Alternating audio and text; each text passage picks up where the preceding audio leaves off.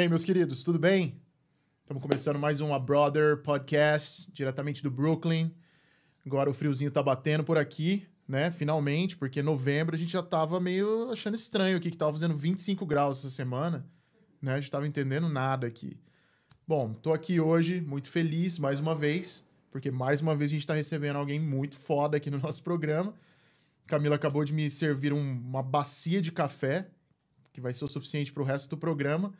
E vou aproveitar e jogar para ela aí, dar um oi para vocês. E aí, Camila, tudo bem? E aí, galera, tudo bem com vocês? Eu só coloquei essa bacia de café para deixar bem claro que eu não vou fazer mais café para você tomar. Nossa. É, então aproveite. Ou você tá querendo me matar e eu não tô sabendo, né? Pode ser também. Bora lá, bom papo para vocês, gente, que hoje vai ser demais. É isso aí. Bom, hoje, é, mais uma vez, é, é muito prazer que a gente vai falar sobre, sobre arte, né? sobre criatividade, sobre trajetória, sobre sucesso é, de carreira, né? E eu vou conversar com um cara que eu tive o prazer de conhecer recentemente e também já vi o trabalho por aí. Inclusive, esses dias estava assistindo TV e vi uma reportagem sobre ele. Hoje ele está aqui no nosso podcast. Ele é um fotógrafo super bem sucedido já, super conhecido aqui em Nova York, né? Acho que no, no mundo, né? É o Alex Korokovas. Tudo bem, cara? Beleza, beleza, tudo bom? Obrigado por ter vindo. Obrigado, Prazer te receber. prazer é meu.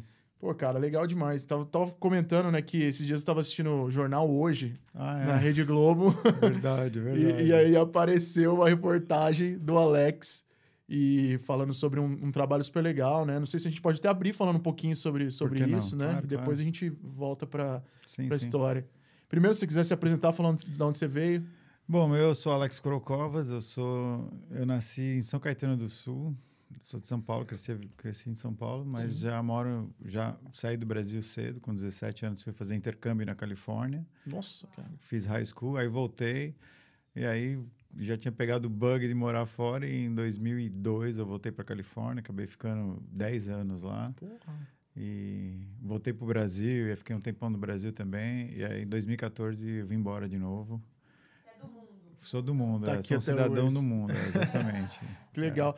E, e, cara, comenta só um pouquinho dessa história aí, é que eu acho que tem a ver com uma ONG, com uma, uma parada sim, ambiental. Sim, isso aí você foi o fez. Jaguar Parade, que Uhum. começou no Brasil, em São Paulo, Uhum. que é uma, um- uma iniciativa muito legal para levantar, além de, de fundos para umas ONGs que cuidam do Jaguar, também tem a conscientização Uhum. de, um, de ser o maior é, gato, maior wildcat, né? Felino, né? Felino, Aham. é gato. Pode ga- ser um também, gatão, né? né? Tudo é um gatão. É o né? maior felino das Américas, que já está extinto na América do Norte Uhum. e está a caminho de ser extinto na América Central e do Sul, no Brasil, Caramba. no Pantanal, na, na Amazônia. E então foi, foi uma coisa de conscientização de arte, Uhum. que eu acho que a arte tem esse papel de ajudar as pessoas a sair um pouquinho da casinha e, e tirar e fazer elas ficarem conscientes consciente de coisas que precisam ser feitas, né? Uhum. Então, ah, eu fui convidado para fazer uma. um- Eu, eu, quer dizer, né, eu, eu me convidei para fazer. Na verdade, eu, eu tive uma oportunidade de, de dar um pitch para eles e de, Uhum. de falar uma- de- sobre uma proposta que eu tinha. Sim. E eles curtiram. E, basicamente, o que, que eu fiz? Assim, eu sou fotógrafo, eu não pinto, eu não, não desenho, apesar de eu já tinha feito muito disso. Eu tenho uma, uma pequena obsessão por, por coisas urbanas. Então, desde que eu cheguei aqui, eu fiquei meio fascinado, tanto pela street art, que já é uma coisa que já curto muito, mas aqui tem Nova York tinha uma coisa que também me interessou, que é uma, uma espécie de street trash que vira arte. O que, que Uhum. é? Esses pôsteres de pu- publicidade, os Sim, lambes, né? Que aham. eles colam em todo quanto é tapume E um em cima do outro, né? é. E aí o que vai acontecendo é que, exatamente, eles vão virando layers um em cima do outro e o pessoal passa e fica rasgando. E o que eu curto é esse rasgado, porque às vezes a pessoa rasga, então acaba virando um- uma obra que você Uhum. passa, você edita aquele cantinho ali. Então, tipo, às vezes eu tô dirigindo pra cidade, eu andando a pé, tipo, eu paro o carro, encosto, põe no alerta e vou lá e com o meu iPhone eu fotografo esses, esses pedaços, fragmentos. desse- Pô, fragmentos legal. dessa arte. E como eu já faço isso há anos, eu devo ter mais de, sei lá, mais centenas de fotos, mais de mil com certeza, que eu vou editando, vou apagando e tal. E, e aí eu falo, meu, preciso fazer alguma coisa com isso, né? Porque você vai pegando isso. E acabei incorporando isso em algumas fotos, alguns editoriais que eu fiz. E, e, e algum tempo atrás eu fiz para a Ornari, um, um- foi uma outra ação também, de, Uhum. de levantar fundos para é, relacionado a câncer e tipo para mulheres e era um coração que você tinha que customizar e aí eu fiz uma colagem no coração era um Uhum. coração de madeira eu adorei o, o fato de você pegar um pôster que é gigante diminuir ele e fazer uma colagem com vários postos pequenininhos. Ficou uma coisa bem urbana. Sim. E uma ah, textura... Meio caótica, Uh, uh. é, com a textura de Nova York. Aham.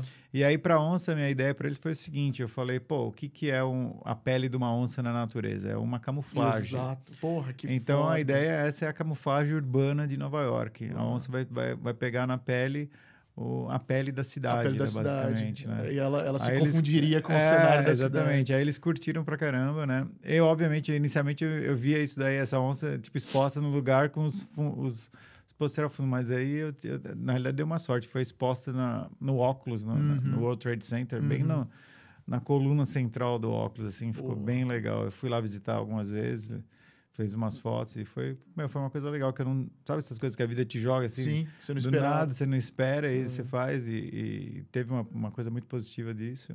Pô, que legal, cara. Eu acho. Uma das coisas que eu mais aprecio, assim, acima de tudo, é conceito, cara. É ideia sobre as coisas, É, sabe? Eu acho que é. quando eu fiz a faculdade de design que a gente tava conversando, a galera até me zoava, porque eu era o cara que ficava pirando mais nisso do que qualquer outra. Eu não Sim. desenhava muito, eu era o cara mais dessa. E quando eu vejo esse tipo de ideia, eu me. Eu me. Eu, eu me identifico muito com esse tipo de, de sacada, assim, acho muito legal. E, bom, vamos falar um pouco então da, da questão da fotografia mesmo. Queria saber um pouco antes, assim, como é que começa isso na sua vida, né, lá ainda no Brasil e tal. Sim, sim. Bom, desde criança eu tive muita habilidade artística. Eu adorava desenhar como criança. Toda criança eu acho que é um artista, né? Sim. E aí os que acabam virando artista, os que não deixam de ser criança, eu acho. Você- muita gente perde aquela criança artista. Uhum. E aí, tipo, quando eu era adolescente, eu, eu lembro que eu fazia muito trabalho de escola com meu pai, me ajudava muito. Meu pai gostava de desenhar, ele é desenhista técnico, trabalhou no Volkswagen. Ah, é? então ele Porra, e ele caralho. também era um cara que fotografava muito. Então ele, tipo, a gente ia viajar como hobby, ele não, não teve aspirações, mas era uma forma dele extravasar essa coisa artística dele. Tanto, tanto desenho. E quando eu era criança, ele me ajudava a desenhar muito. Só que quando eu fiquei adolescente, eu não tinha mais aquela coisa de você tá querendo fazer um monte de coisa, correndo, vai pra rua jogar bola, vai Sim. correr atrás das meninas. Então, eu, tipo, eu perdi um pouco a paciência para isso. E, e a fotografia veio numa, numa, tipo, obviamente, da influência do meu pai, crescendo com ele, montando cenas com a gente. Ia viajar, não era só fazer um snapshot. Ele punha o carro no ângulo, punha as crianças sentadas no carro, minha mãe do Pensava. lado. Ele montava a cena, né? Que massa. Eu lembro quando a minha irmã, a minha primeira irmã nasceu, eu, eu tinha sete anos de idade, minha mãe costurava, ela trabalhava com moda também. Ela fazia vestidos para minha irmã e meu pai fazia ensaios. E eu era meio que Olha, assistente do meu pai, eu tava lá sempre do lado, né? Porra, que então acho que essa é legal. uma coisa de infância que, que, né, que tipo, era uma predestinação. E aí quando eu cresci também, eles tinham loja de, de roupa, de modas. Então eu, tipo, eu ficava na loja, vendo as revistas. Você ficou é, É. cercado por isso, então, Exatamente. Então, novo. acho que né, a fotografia, para mim, e a fotografia de moda veio, obviamente, desse crescimento, da Aham. minha, pelo meu tesão por mulher, por, Hum, pela, pelo corpo feminino. Sim. Ah, então, eu, eu fui muito para essa área. Mas eu Uhum. comecei, tipo, assim, eu peguei uma câmera. Na época eu nem tinha câmera, meu pai estava sem câmera também, ele tinha uma câmera antiga. E eu, emprestado do meu tio, fui pra praia, eu estava namorando uma pessoa na época e a gente fez umas fotos de biquíni. É. Você tinha quantos anos isso aí? Eu tinha 17 Ah, anos. Aí eu mandei revelar as fotos e eu, eu falei, caramba, ficaram incríveis. Era um fim de tarde, a luz Aham. bonita. Então foi uma coisa instintiva, eu não tinha feito nenhum curso. Tudo bem, era uma câmera point and shoot, você não precisava nem pensar. Não Sim. precisava... Então, ali foi quando apareceu uma, uma primeira luz faísca. sobre isso. Aí o que aconteceu logo em seguida, eu fui fazer intercâmbio na Califórnia, fiz no high school, pela FS. Hum, E aí, meu pai falou: Ó, tem uma grana pra você passar o ano lá. É, e eu comprei uma câmera. Assim que eu cheguei lá, que eu falei: pô, não era muito dinheiro, mas tipo. Ah, é uma forma de eu, em vez de ficar comprando souvenir, eu- o meu souvenir era as fotos que eu tirava dos lugares. aham. Então, esse ano, tudo que eu fiz na Califórnia, tanto da escola como passeios, shows, vi- viagens, eu fotografava tudo. Então, eu tinha uma mesadinha na época de 20 dólares por mês que eu acabava usando para comprar filme e revelar. Aham. E, e foi legal. E também, ah, no high school, naquela época, tem um- o, o yearbook que eles Sim, fazem. aham. E quando você escolhe, tem a- algumas aulas que você tem que fazer e tem umas que você pode escolher. Eu Sim. escolhi uma de design gráfico também, que, que, que era uma coisa visual. aham. e de participar do staff do yearbook. Então, eu virei o fotógrafo, do, um dos fotógrafos do yearbook. Olha só. Então cara. foi louco, porque foi a primeira vez que eu publiquei uma foto. Quando saiu o livro impresso, falei, que legal, olha, eu sou um fotógrafo. É, pô, né? lógico, É, né? Publicou. é, e, exatamente. e nessa época, daí, imagino que você já começou a ter os primeiros contatos com um pouco de luz, um pouco de mais Cara, de ainda coisa, não, ou porque era tipo assim, era fotografar a vida escolar. Então era Ah, fotografar os esportes, as cheerleader, a brincadeira. Não foi uma coisa de fotografia profissional. Não- Aliás, eles falavam, ó, tá aqui a câmera, não, não tive nenhum treinamento. Vai né? lá e Foi, se é, o treinamento que eu já tinha câmera, eu já fotografava. O treinamento veio quando eu voltei pro Brasil. Ah, na época eu fui fazer um, um curso de laboratório PB Sim. no, no Senac, lá na, na Rua do Carmo, no centro de São Paulo. E aí foi quando eu tive... Aí quando eu sentei com uma professora, e ela explicou que era f-stop, que, que era ISO, Uhum. coisas que para mim até então eu, eu sabia, mas mesmo eu não entendia. Uhum. Você, É. você ficou um ano nessa época na Califórnia? Fiquei um ano. E foi aonde? Foi na, em São Bernardino. São Bernardino. São Bernardino High School. Hum. É. E ali que você, você aprendeu a falar inglês ali nessa Sim, época, né? eu achei que eu sabia quando eu fui, chegou lá, e é muito louco, porque você chega e você vai para uma família americana que não faz a menor ideia É, de português. A é. pessoa comprou até um dicionário de português, ela sabia alguns meses de antecedência que eu estava indo e tal. Mas, cara, aprendemos. É que também, 17 anos, indo para a escola Ah, todo dia, você aprende, né? Você foi pra inglês, ficar na é. casa de alguma família, assim, americana? Como? Você ficou na casa de alguma sim, família? Sim, eu fiquei como se fosse um dos filhos. Ela Sim. era uma mulher que tinha dois filhos, uma, uma mãe solteira. Uhum. E aí eu ia para escola com eles. Eu estava no, no, no- no último colegial e o menino estava um ano antes de mim e o outro estava numa outra. Estava no primário ainda. Sim. E não, foi bem legal. Eu fiz o ano inteiro como se eu fosse americano. Não tem nenhum tratamento especial. Você vai, tipo, primeiro, uma das primeiras aulas de, de inglês era sobre Shakespeare. Porque você está fazendo o último colegial, né? É que nem se a pessoa vai pro Brasil, vai, vai, vai, não sabe português, vai aprender Machado de É, Assis exato, no né? colegial. Tipo, como assim, né? É, nada. e aí um é- Vocabulário super rebuscado, é.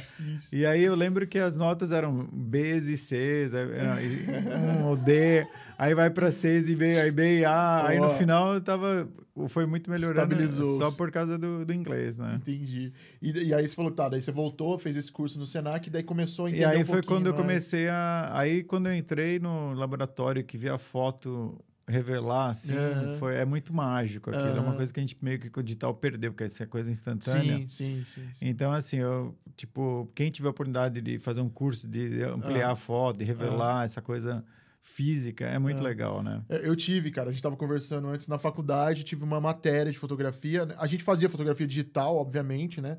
Mas aí tinha uma parte que era fotografia analógica. Sim. Que daí o, o princípio era primeiro fazer uma pinhole, né? Ah, que legal. Tá ligado? Sim, aí sim. fazia e tal. Pinhole, pra quem não sabe, é aquelas máquinas fotográficas que a galera faz com uma caixa de sapato, né? Que É, como a lata de Neston. É, qualquer coisa, É, fura, coloca o papel fotográfico, abre, expõe ela ali, que é o princípio básico de qualquer de câmera. fotografia, exatamente. Só que, né, da forma mais rudimentar possível. E aí eu lembro, cara, que era muito massa a hora de revelar mesmo. Porque você Sim. entrava no laboratório, aquela É. luz vermelha, É, aquelas bacias com os líquidos, né? Que você ia passando de um pro outro. muito legal. Foi, foi bem legal. Acho que hoje em dia, realmente, né, cara? Quase. Cara, tem aqui, por exemplo, tá rolando uma volta. É Da mesmo? mesma forma que aconteceu com a música, com o vinil, Aham. tá rolando com o filme, com a fotografia. Tem gente Porra. fazendo Super 8 em vídeo. Eu vi uma menina eh, esses dias no. Acho que lá no Beija-Flor, cara. É. Acho que você até conhece, não sei o nome dela, mas eu, eu, eu, eu vi ela com uma Super 8, assim, fazendo Não, vídeo da tá, galera. tá rolando muito um revival, né? Uhum. É assim, aqui, eu não sei como tá no Brasil, porque aqui, tipo, você acha filme, Acha. você acha todos os equipamentos, um preço razoável. É. Ah, eu, por exemplo, eu tenho, uma, eu tenho umas Polaroid vintage agora que eu com- Pô. comprei aqui, que é mó legal, porque tem o filme, então... e funciona, né? Não, funciona. Eu, na realidade, eu achei num, num- numa... Uma mulher me doou um monte de coisa quando eu cheguei, a gente foi lá buscar na casa dela, e aí achei na garagem dela várias câmeras Polaroids antigas. Aí eu falei, posso levar isso? Ela claro. Porque ela, parece que a sogra dela morreu e iam doar tudo para o Aham. Salvation, Salvation Army. Army. Aí falou, ó, se quiser algumas coisas, aí, aí eu levei essas câmeras até hoje. Eu tenho um Pô. projeto bem legal, inclusive, que eu comecei. É mesmo. É. Pô, eu adoro também. A gente tem essas polaroidzinhas que eles fazem aí, a gente gosta de tirar É. foto. Eu, eu acho legal essas fotos de momento, assim, meio inusitadas. Assim. A gente tem várias, a gente prega por aí na casa e tal. Mas. ahm, e aí tá. Aí depois disso aí, você fez esse curso de revelação e tal. E, e quando é que você. Não sei se eu tô pulando muito, mas assim. Não, não. Quando é que você começa a já meio que trabalhar no Brasil Primeiro, com fotografia. É, o, o comecinho. Cara, o meu caminho para virar, pra, desse ponto, a Conta virar aí. profissional, É. demorou 10 anos, cara. Sério, bicho. pensa, pensa no caminho de, de chegar lá complicado. Por quê? O que aconteceu é o seguinte: eu aprendi a revelar, mas eu sempre tive um padrão de qualidade para minha do- da minha visão, um olhar mais sofisticado no aspecto assim. Eu não queria ser medíocre, eu, queria- eu olhava para os masters da fotografia. Uhum. E aí, quando eu vi aquilo, eu ficava meio intimidado. Eu falei, puta, eu não vou chegar nunca nesse nível. É que nem você nunca pegou a guitarra e você já tá pensando em ser o Jimmy Page Ah. ou Jimi Hendrix. Esse é problema de. Mas era uma, uma coisa que É eu disse, não, se eu for fazer isso, eu vou fazer bem feito. Exato, cara. E sou nesse, muito assim E também. nesse você fica empurrando com a barriga. Porque o que acontece? Você tem que sobreviver. Eu, eu, tipo assim, meus pais tinham que ter uma condição legal, mas não são bilionários. entendeu? Lógico. Então, tipo, ah, eu, eu lembro que assim, eu nessa época, eu tinha acabado de voltar da Califórnia, eu, eu queria voltar para Califórnia, eu não queria ficar no Brasil. Aham. Apesar de eu ter começado a fazer faculdade, o então, eu escolhi a faculdade de publicidade na época, porque no Brasil, naquela época, era a única que tinha fotografia no currículo. curso, né? Não que eu queria ser publicitário, apesar que eu curtia publicidade. Eu falei, pô, é um curso de humanas, vai ser um pessoal descolado e eu vou aprender a fotografia. Vai ter, Uhum. vai ter laboratório, vai ter estúdio, vai ter tudo na- nas aulas. Sim. E o louco, como eu já era meio autodi- autodidata, na época eu montei, depois do Darkroom, montei um Darkroom e um estúdio no fundo do quintal da minha casa, dos meus Ah, pais. Que legal.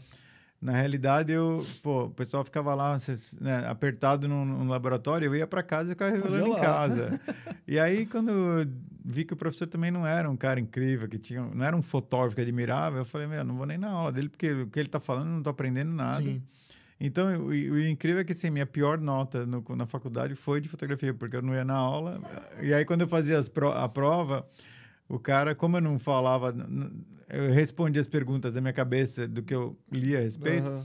eu tomei notas baixas porque não foi da forma que ele ensinou, Exato. sabe? Aí Aham. rolou uma treta, assim, aí eu falei, meu, who cares? Entendeu? Não tava, não tava preocupado. Aham. Eu lembro que eu fiz uma, minha, acho que minha primeira exposição da vida, eu fiz uma exposição no lobby da faculdade, que eu ampliei minhas fotos. Na época eu tinha visto uns shows, aí eu fiz foto de shows e tal. Ah. E fiz Quem? uma exposição. Cara, então aí é outra história.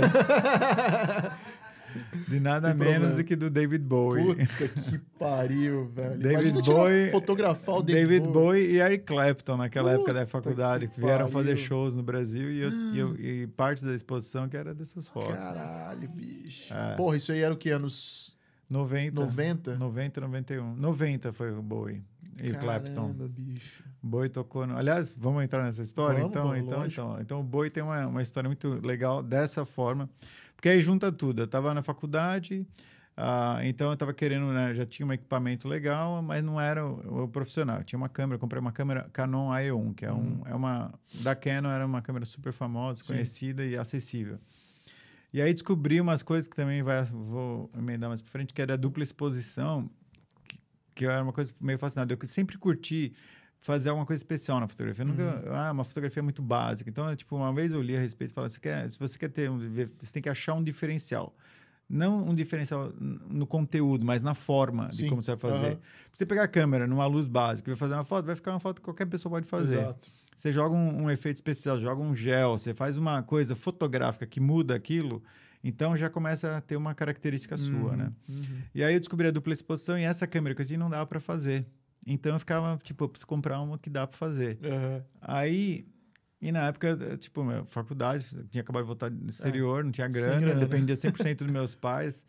Ah, sempre trabalhei fazendo job aqui e ali, mas, tipo, eu tava meio que né, tentando barganhar com meus pais uma forma de, ó, preciso comprar uma câmera melhor, mas você, você ainda tem uma câmera, né? Aí, minha mãe é comerciante, ela tinha loja de modas, então Sim. ela...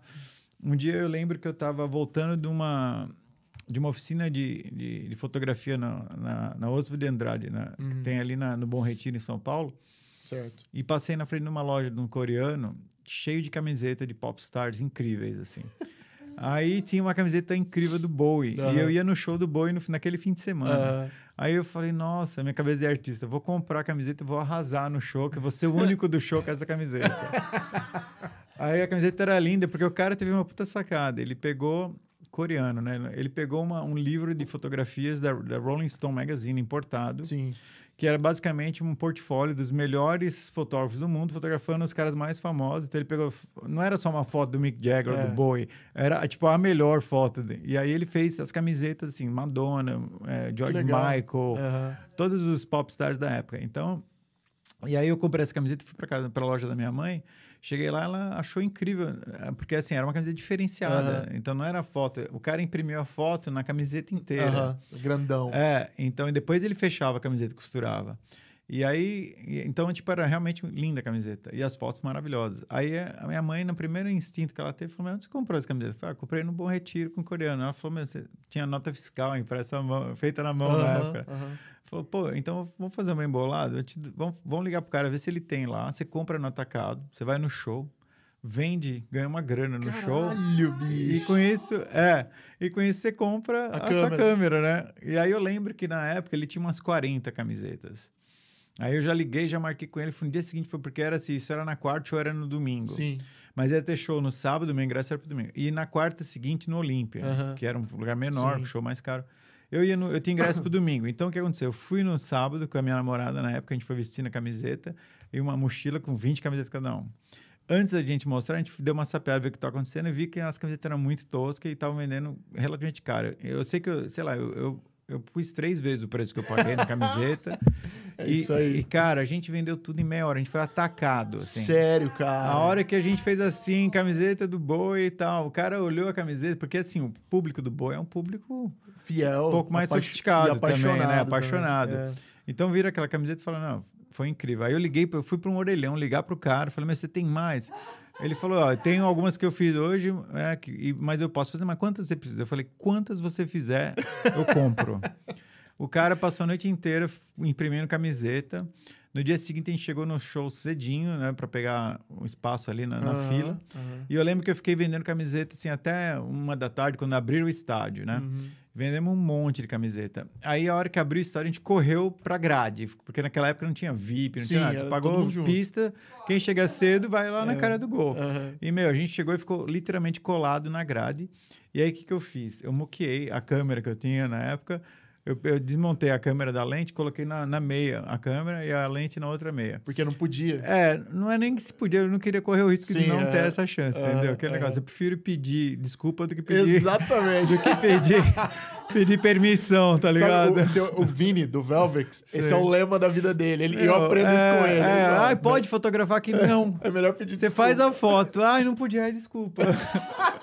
Exato. Não dá problema nenhum. Cara, aí, isso aí é foda. aí o que aconteceu? Aí, meu, rolou o show e ainda tinha umas camisetas, né? E aí o que aconteceu? Chegou que eu tava tão perto, fiquei fotografando com aquela emoção, né? Meu, meu David Bowie ao vivo, eu já conheci o Bowie há, há vários anos, já era um dos meus maiores ídolos. Aí chegou uma hora que ele chegou bem perto de onde eu tava, e eu falei, meu, eu vou jogar uma camiseta para ele. Eu amassei a camiseta, assim, fiz uma bolinha, assim. Quando ele chegou, assim, na, mais próximo, que ele já tinha vindo várias vezes, eu falei, meu, é agora. Eu joguei, a camiseta caiu na mão dele, assim. Ele abriu a camiseta, ele, ele face himself, né? Tem até uma frase da Aham. música aí. Ele olhou assim para ele, ele continuou cantando e dançando com a camiseta, o resto da música inteira. Caralho, bicho. E eu assim, pirando, eu falei, puta que o pariu. Olha, eu tive uma conexão com o tô Ah, arrepiado, Ele né? te viu, cara. É, Ele te- é. aí ele jogou do outro lado, assim, e eu estava assim em êxtase, né? Agora, olha que louco. Fast forward 30 anos. Aham, Eu fui pro Brasil em 2018, a última vez, aham. e aí achei os negativos do Bowie. Sim. Tava fuçando nas caixas, coisa que na casa dos meus pais. Aham. Eu falei, puta, vou levar para ver o que tem aqui, vou escanear, vou fazer alguma coisa com isso. Aí, meu, trouxe, fui escanear aqui na Brooklyn, lá tem um darkroom, no Bushwick Darkroom. Aham. E aí, quando eu voltei, abri no meu computador, cara, tinha a foto com ele com a camiseta na mão. Caramba, bicho. Tem a foto com ele abrindo, tá no meu site, tá no meu site. Ele Pega abrindo, ele abrindo a camiseta e aí várias fotos dele cantando com a camiseta, assim, sabe? E eu não lembrava disso, porque eu já contava essa história pra uma galera. Porra. Você tinha que fazer uma camiseta dessa É, foto. não, aí agora. vai vendo o que eu fiz. Aí o que, que eu fiz? Eu, eu já fiz essa camiseta. o que eu fiz foi, no dia 23 de setembro de 2020, que foi assim, a gente ainda tava na pandemia, mas foi quando começou a dar uns breaks, o pessoal poder sair Sim. tudo com máscara e tal. Uhum. Eu acabei fazendo uma exposição com essas fotos Olha, no, no Meatpacking District. Uma amiga minha arrumou um, um espaço de galeria. E a exposição foi exatamente 30 anos do dia Nossa, ah, do show. Então, e, e aí, então eu escrevi um texto sobre isso, fiz todo um negócio, ficou muito. Foi uma, uma forma de homenagear, de homenagear essa, essa inspiração que Bowie me deu. Porque, assim, se for falar assim, tipo, quem que mais se inspirou na sua vida é o David, David Bowie, Bowie. para mim. Eu acho que para mim é um dos artistas mais completos Sim. em todas as áreas e que também teve uma trajetória de vida que você pensa assim, o cara lançou o primeiro álbum em 69, no ano que eu nasci, e ele faleceu em 2016 lançando um álbum. E ambos os álbuns foram número um. Ah, não, Ou é- seja, ele manteve uma relevância É. e não tocando a mesma música. Porque, pô, tem assim, você fala, quem é que é a banda mais longeva? Os Stones. Sim, com certeza. Tem uma relevância. Sim. Tipo, eles enchem Aham, estádios. aham. Só que é a Ainda. mesma música. É, Os caras, É. tipo, são 50 anos tocando os mesmos hits. sim. Inclusive o Bowie, nesse, nesse show, nessa turnê Sound and Vision na época, ele queria. Foi uma turnê que ele fez mundial para aposentar os hits, porque ele falou que daqui para frente não ia tocar mais. Mais nada daquilo. É, ele acabou voltando na palavra, porque tem músicas que não dá para É. ficar sem, porque os hits eram muito foda. Mas ele se manteve true no aspecto de cada show era um disco novo, senão ele não fazia. aham, E aham. lançava as músicas novas, entendeu? E, e realmente, se você for ver o Bowie, né? De, de, sei lá, década de, de 60 ali, final de 60 até, é realmente uma discrepância enorme Não, de estilo. São, são muitos. e se é. manter, velho, é mais É. difícil do que chegar lá. É, né? até porque, por exemplo, quando ele fez o sucesso com Zig Stardust, né? E aí ele mata o personagem e para com aquilo. No próximo show, todo mundo veio vestido de Zig Stardust e ele Mas- já era outro cara. era outro A cara. música, era- o pessoal não entendeu nada.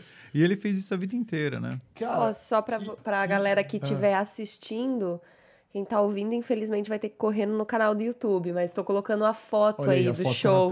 Que ele tá com a camiseta na mão. Muito foda. Pô, depois eu quero ver. Não consigo ver daqui, mas depois eu vou dar uma Normal, olhada. é. É, bom, eu imagino então que você conseguiu comprar não uma, mas umas cinco câmeras. né? É, não, aí, então, aí essa história emenda pra uma outra, porque a gente fala, tá falando de música, de fotografia, né? É que é uma- eu falei pra você antes, mas, não é uma frustração, porque assim, tipo, eu, eu- artisticamente eu, eu tenho Você bastante. tá bem. é, eu tipo, consegui achar uma, uma forma de me expressar muito boa, mas eu gostaria muito de ter aprendido um instrumento musical, Uhum. mas é como. É diferente. Quando eu peguei pra aprender quando eu era moleque, pareceu que eu te falei, uma, uma coisa alienígena na minha mão. Não É. era uma coisa que veio naturalmente como a câmera, como Sim. uma coisa visual. Sim. Então eu tô em paz com isso e eu curto a música de ouvir, de curtir e tal. Mas ah, o que eu queria falar é assim, tipo, quando. Quando. Caramba, que agora? Não, que eu tinha falado o- que. Daí você. Né, rolou tudo isso aí, lance Ah, da- é, de comprar mais câmera. É. Não, e aí o que aconteceu é que eu fiquei amigo desse coreano, né? Porque. Porra! Depois eu vendi camiseta pra caramba. Ainda teve show no Olímpia, que a gente foi lá depois do show do Boi ainda vendeu mais. Caramba, E aí o que aconteceu? bicho. No ano seguinte ia rolar no Brasil Rock in Rio 2. Ah, E aí ia porra. vir, tipo, Guns N' Roses, Faith. No More, vinha vir, meu, Prince, Billy Idol, meu, um line-up dos sonhos. Fodíssimo, né? É, George Michael. Ah. Aí, eu, aí eu já fiquei amigo desse cara e já eu, como fotógrafo, já comecei a fazer uma curadoria das fotos das bandas que iam vir.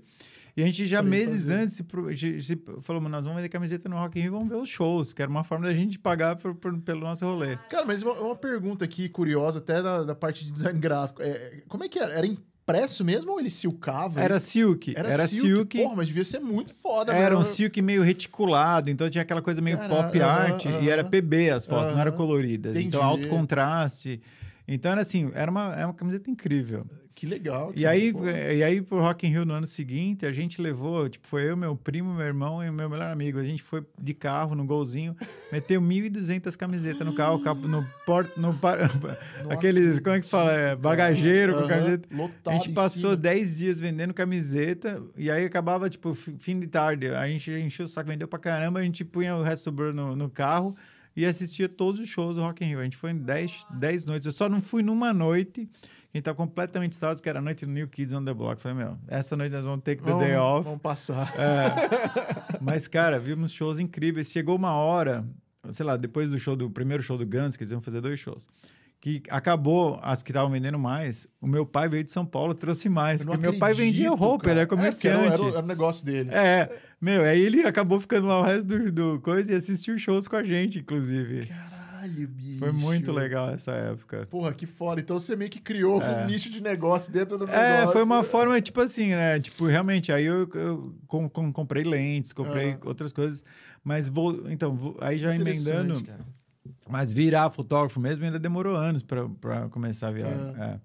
Foi depois de. Aí eu fui para. Aí eu voltei para Califórnia, na realidade. Ah, é? O que aconteceu assim, eu, eu- depois do show do Boi, eu já tinha feito o intercâmbio. Aí eu Sim. tava com a, com a minha ex-namorada e a gente se casou e Uhum. foi para Califórnia. Inclusive eu casei vestido de David Bowie.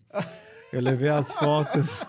Eu levei a Maquiado, foto. pá. Não, não, mas era tipo o David Bowie do Sound and Vision Tour, Entendi. que era Já uma camisa de, de- aquelas camisas de né, cheio de, de, eh, renda, com, a, com a manga de renda, com colete. Eu levei as fotos do show para minha, minha mãe, ela ah, contratou uma costureira, a gente foi comprar as coisas e fez a fez a roupa e no dia do meu casamento casei de David Bowie. Você tinha quantos anos nessa época? 22. 22. Era um moleque. Novão de tudo. É, e aí eu casei e foi logo e aí foi quando eu fui para Califórnia morar mesmo. Ah, é. É, a gente pegou e, foi- e já foi direto para lá. E aí vocês foram pra, de novo, Para São Bernardino, porque era onde eu tinha Já uma conhecia. pessoa que eu conhecia, que a Aham. gente, por carta, se comunicou e falou: pô, a gente, ah, não, pode vir, vem, vai ser um Uhum. maior prazer e tal. E aí, meu, a vida virou uma coisa totalmente diferente. Sério. Porque eu não era fotógrafo. Fui trabalhar com o meu tio americano, porque ele tinha uma empresa de azulejo. Tipo, assentar azulejo. É, eu virei assistente de PT azulejista, o meu primeiro job. Welcome to America. né? É, tipo, aqui não então, tem dessa. Exatamente. Aí, meu, aí foi um. Uma, por isso que, tipo assim, eu não era fotógrafo, para começar a fotografar, não, não era uma coisa, ah, vou- amanhã eu virei profissional. Uhum. É uma- era uma estrada, era uma trilha. O que mais que você fez aqui nos Estados Unidos? Cara, eu fiz, eu fiz isso por um tempo, depois eu me mudei para Orange County, que eu não tinha mais oportunidade. Fui trabalhar numa empresa de multilevel, marketing, de Entendi. coisas de produtos naturais. Você não se formou em publicidade? Não me formei, eu fiz Entendi. até o terceiro ano, eu, tranquei para ir para morar para Califórnia e nunca mais olhei para trás. Aham. E aí depois eu, meu, fui, eu fui é, garçom restaurante grego. Quem nunca? Cara, quem nunca? Fiz de tudo. Ah, tinha que... Aí o último trabalho que eu tive antes de falar, não, agora basta, eu, eu trabalhei com componente eletrônico, venda de componente eletrônico para o Brasil, porque era uma época que eu estava meio sem grana, eu precisava arrumar um emprego urgente. E aí lá, precisa de gente que fala português e tem experiência em vendas. Eu tinha feito vários treinamentos quando eu estava no multilevel. Pô, experiência em vendas, meu amigo. Meu, a lábia, né? Você é Sabe quantas brasileiro. camisas do boi eu vendi? Porra! do Boi, do Guns, Do Guns, até irmão. do New Kids, né? Meu irmão, você tá louco. Exatamente, experiência em venda, cresci na loja da minha mãe, entendeu? Então, assim, eu- e aí eu peguei esse emprego, mas era aquela coisa maçante, ficar ligando, e, e também tinha um pouco de experiência em eletrônica, porque eu tinha feito Senai de eletrônica, então Ah, eu sim, tinha uma pô, noção legal. de eletrônica, Aham. né? Uhum. Mas, cara, não, obviamente, não, zero fulfillment pessoal, assim, Uhum. tava achando o ó. Ah, e aí teve um momento, que foi o momento, assim, que eu falo assim, antes e depois desse momento em relação à minha carreira na minha vida. Hum. Que eu tava, no, tava na Califórnia e tava mega frustrado com, com, tipo, já tinha tentado de tudo e, assim, não tava nem com grana, não tinha nem ganhado dinheiro e também não tinha nenhuma perspectiva de, de profissão. Sim. E aí foi também, combinou assim, com era a virada do milênio, eu tava com quase 30 anos, e eu falei, meu, o que, que eu vou fazer da minha vida? Que eu, sempre a fotografia acabou, depois que eu voltei, eu fui pra Califórnia, ela ficou, tipo, sempre no, no fundo da minha, da minha cabeça, assim, ó, eu sou fotógrafo, sou fotógrafo, não posso esquecer disso. Mas eu fiquei sete anos sem ter nenhuma câmera, por exemplo, Sério, tentando né, fazer a vida. Nessa época, nem nos dias de folga, assim, não, você- não tinha nem câmera. Tipo, teve que. eu Chegou uma época que a câmera que eu comprei, depois eu penhorei para pagar a conta, para me virar. Puta que E aí eu falei, meu. Aí, fo- aí, aí o, o ápice foi assim: uma amiga minha chegou para mim e falou assim: olha, nós vamos fazer um, um negócio aqui em casa, vamos tomar um êxtase. Uhum. Falei, opa, tomar um êxtase. Opa! Não, eu já tinha lido a respeito, tinha, era mó É. curioso, fumava um beck e tal, mas Sim, não é. era muito de drogas e tal. Uhum. Mas era uma pessoa que eu conhecia, mas um ambiente lá tal. Foi eu e minha ex-mulher, a gente foi com mais uma, um pessoal. E, cara, foi uma coisa que, tipo assim, teve uma hora que eu tive um, um, um insight, que é assim, que eu que fiquei meio no canto, assim, comigo mesmo, e refleti no que eu estava sendo, quem eu era, e quem que eu poderia ser, e o que eu estava fazendo, e, e me liguei que, tipo assim, se eu não tomar uma decisão do que eu quero fazer e fazer aquilo, não vai acontecer. Porque eu estava esperando alguma coisa. tipo, Sim. Sabe quando você, você sai? Muita Sim. gente, que na realidade a maior parte das pessoas do mundo tá nessa. Você tá nessa corrente, você tem que pagar a conta, aí você Exato. arruma um emprego, aí você dá um jeito. Ah, esse mês me ferrei, vou ter que penhorar a câmera. Esse mês, whatever. E aí você tá vivendo essa vida e o tempo vai passando. E aí você fica com essa frustração, pô, e a minha fotografia que tá ficando para trás? E aí nessa noite, eu tive um- uma luz que é assim, se você não começar a fazer, você nunca vai saber. Por causa daquela antecipação. Não, porque eu tenho que... ser- Helmut Newton, Richard Avedon, Mapplethorpe, os, os deuses da fotografia. Uhum. E aí eu falava, meu, é agora ou nunca. E aí naquele dia eu fiz uma promessa para mim que era assim, de hoje em diante eu não faço nada mais com a minha vida que não seja relacionado à fotografia, profissionalmente. E eu mantive essa promessa. Foi, isso foi em 99, fazem 23 anos. Eu, de lá, eu pedi a conta no, no emprego, peguei unemployment, o cara me mandou embora, peguei unemployment. Uma pessoa que estava comigo nesse dia no Exas me emprestou uma câmera que era do pai dele. Um outro amigo falou: Meu, tem um brother que está montando um, uma, um, grupo de hip hop lá no, em San Diego, a gente precisa de umas fotos. Eu sei que no dia, tipo, eu pedi as contas, então eu tinha tempo agora. Uhum. Peguei unemployment, que na época dava para segurar um, uns um meses. Uhum. É, e aí, eu, aí, aí me falaram num, num centro de arte que, que era público, que se você voluntariar seu tempo, você podia usar grátis. Uhum. Então, eu, então tinha dark room e tinha estúdio. E aí eu falei, meu, toda semana, naquele dia, que, que eu fiz? Eu ia no, dar, no dark room, só que eu não queria ir de mão vazia. Eu podia também revelar minhas coisas. Então eu comprava filme comecei a fotografar de novo, fotografar todo mundo. fotografei minha, minha ex-mulher, irmã, sogra. Era tipo exercitar a sim, fotografia, porque sim. é uma coisa que você só aprende fazendo. É que nem, Exato. ah, eu quero ser jogador de futebol. Então você tem que jogar todo dia, uhum. horas. Uhum. Quero ser pintor, você tem que pintar. Quero ser escritor, você tem que escrever. Não é. adianta você ficar pensando, ah, eu sou, mas não estou fazendo. É o ser e fazer. Nossa, cara, isso que você tá falando é Entendeu? é tão importante, bicho. E isso toca tanto no, no meu momento da vida. É. Que, assim, caralho, não, eu ia falar assim, onde que eu acho esse êxtase aí? Porque eu acho que eu tô precisando de uma dose dessa. É, não, não é a, gente, a, gente pode, a gente pode explorar isso também na conversa aqui. Não, cara, mas é realmente. Eu, eu, eu me identifico muito com o que você fala do... Eu também sou um cara muito perfeccionista, assim, e às vezes isso me trava de, de fazer as coisas, entendeu? E esperar acontecer as coisas. E uma coisa que a gente conversa é: isso que você falou é o que acontece com a gente, com um monte de gente. Se você não quebra esse ciclo. Esse ciclo, você vai continuar ele depois da vida. Exato. A maior parte das pessoas continua. Exato, porque assim, se você não, não cria a necessidade, tipo assim, cara, é o seguinte, agora o jogo é o seguinte: você é. só pode pagar as suas contas. Se vier da fotografia. Se vier disso aqui. É. Senão, não vai, vai, vai atrasar. É. Exatamente. Entendeu? E aí, meu, aí você corre, né? Se a, se, a, se a água bate na bunda. E aí a pessoa pergunta, mas como que você fez, então, se você não era fotógrafo ainda, né? Uhum. E aí, o que, que eu fiz? Eu, eu comecei a frequentar esse, esse centro. Eu fiz as fotos desse cara em San Diego. Uhum. Levei para revelar lá. As fotos ficaram incríveis. O cara que me prestou a câmera falou, meu, você fez com a câmera do meu pai? Eu falei, então a câmera não faz a foto. É que nem falar, o fogão não faz a comida. Exato. A panela não faz a comida. O instrumento não faz a música. Exato. Quem faz é o que, quem pega. Uhum. E aí, cara, então, ou seja, a fotografia estava dentro de mim, porque naquele tempo todo, apesar de eu não estar tá fazendo nada em relação a profissionalmente, eu estava lendo a respeito, eu pegava as revistas, eu ia toda semana, quando eu podia, numa Barnes Noble, ficava vendo os livros de fotografia. Uhum. Eu sabia o nome de todos os fotógrafos, das modelos, de, dos styles. Eu estava conectado com aquilo Sim. sem estar tá fazendo. Uhum. Então aquilo estava acontecendo na minha cabeça, mas eu não estava pondo para fora, eu estava só absorvendo. Uhum.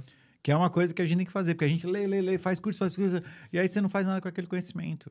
Então, aquela, todo esse conhecimento sem ação é igual a ignorância. É, é. Porque se você não, não tá pondo para fora, é. entendeu? E aí eu comecei a, a, fazer essas fotos. E aí é incrível quando. Tem uma frase que eu aprendi assim: quando você não sabe para onde você está indo e você não, você não tá andando em relação àquilo, você está parado. E quem fica parado é poste. Uhum. Ou árvore. E aí o que aconteceu? Então não, não, não, avança. Aí, mas a frase é assim: quando você começa a dar o primeiro passo em direção à sua meta, você não precisa saber qual é o segundo passo. Ele vai aparecer diante do seu pé. Mas se você ficar parado, você não tem como. Aí você deu o primeiro passo, pô, aí eu andei aqui. Aí eu o segundo, terceiro, daqui a pouco você está caminhando, daqui a pouco você está correndo. E o que aconteceu? O meu primeiro passo foi ter feito essa foto. Uhum. Aí me falaram desse lugar, eu revelei a foto. Aí uma pessoa me falou de um lugar que eu podia morar em Los Angeles, que tinha lofts de artista. Em vez de morar num, num, num apartamento pequeno, onde eu estava, numa área totalmente suburbana, em Orange County, falei, não, eu não vou ser um fotógrafo em Orange County. É que nem você mora lá no Brasil, em São Paulo, vamos falar, ah, você está em Campinas. Tudo bem, você pode até ser, não estou é. menosprezando o fotógrafo que é de lá. Mas você está falando morar fora Mas do o meu, centro. o né? meu plano era assim, eu não sou fotógrafo do bairro, eu quero ser fotógrafo da Vogue, uhum. da, entendeu? Uhum. Então, a minha meta era, ainda é é de ter esse tipo de, de visão. Tipo, eu não vou ser o, e nada contra quem é. Eu acho que cada um tem que fazer o que tem. Uhum. Tem que ser. Se você tem essa necessidade, tipo assim, tem muitos fotógrafos incríveis que estão contentes com aquilo, com aquela situação que e tudo bem. Você tem fotografia é uma coisa que você pode fazer em, em várias formas. Você pode trabalhar com fotografia e não ser fotógrafo. Uhum. Que foi o que eu fiz no começo. Falei, meu, e agora? O que, que eu vou ganhar dinheiro com isso que eu fiz? Uhum. Essa promessa, bem, como que eu vou manter? Então me falaram desse loft, eu achei o loft em Los Angeles, consegui mudar para ele. Uhum. Agora eu tô dentro de uma comunidade de artistas, tem um onde tem network. vários lofts. Uhum. Um dia andando no meu cachorro, um cara fumando fora de um, esperando, dando um break de cigarro, todo style assim, que falou assim, meu, comecei a bater meu papo, o cachorrinho e tal. Aí eu perguntei o que ele fazia, ele era um stylist no ensaio da Penthouse. Aí eu, opa, mulher pelada. Como é que eu posso arrumar um emprego de assistente de fotógrafo? Cara, na hora eu já fiquei amigo desse cara tal, a gente trocou co- contato, falamos de fazer uns ensaios, que eu tenho, tinha um loft lá, tava sempre, ele era stylist. Mas aí, tipo, uma semana depois ele me liga e fala, meu, o cara tá precisando de um assistente. Aí eu falei, que ótimo. Então vamos lá conversar com ele. Mas antes, eu arrumei um emprego, porque você tinha que, pra mudar pra lá, tinha que arrumar um emprego. É. E aí eu pensei assim, bom, eu fiquei um tempão indo nesse laboratório revelando foto. Eu já Certo. tinha laboratório no Brasil, tinha Aham. feito curso. Então eu sabia, dominava Aham. revelar foto. Sim. PB, não colorida. Vou arrumar um emprego num laboratório fotográfico em Los Angeles. Pra revelar pra É. galera. E aí o que, que eu pensei? Eu fui na loja CM Scammer, que é o equivalente à BH de Nova Sim, York, que era a maior loja de câmera, e perguntei pros caras.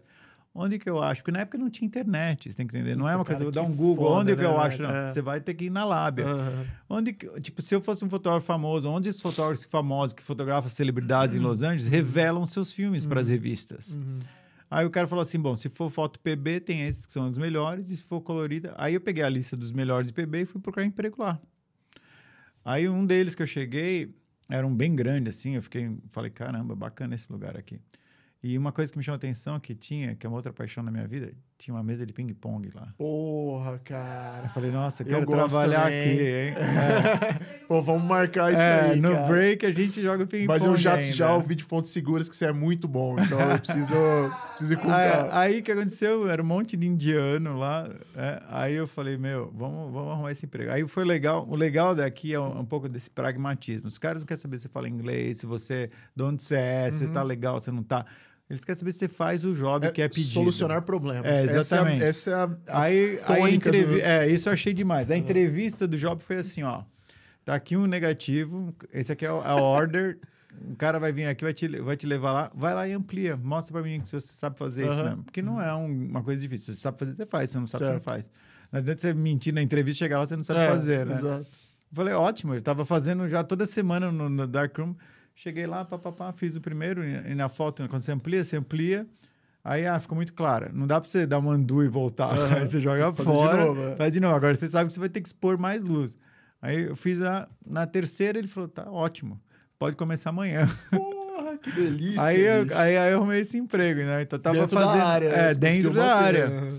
Aí eu tava revelando foto todo dia. E o legal é que não era foto de, tipo, só uma fotinho de família. Era foto de gente foda, só com celebridade. Então um dia tem uma foto do Tom Cruise, outra da Angelina Jolie. É mesmo, cara. Porque, meu, Los Angeles, você É. tá no, no coração. Então, É. assim, e aí os fotógrafos, vinha foto do Herb Ritz, do, do Dave LaChapelle, de fotógrafos que você tá acostumado a ver nas revistas, nos Uhum. livros famosos, fotografando gente famosa. E, não, putz, e aí o que foi mais legal, que me deu muita confiança, é que assim, eu fiquei lá trabalhando, sei lá, não chegou nem a ser um ano. Mas nesse tempo, eu via todos, tudo que passava por lá. E eu olhei aquilo e falei, meu, 80% dessas fotos eu podia ter feito.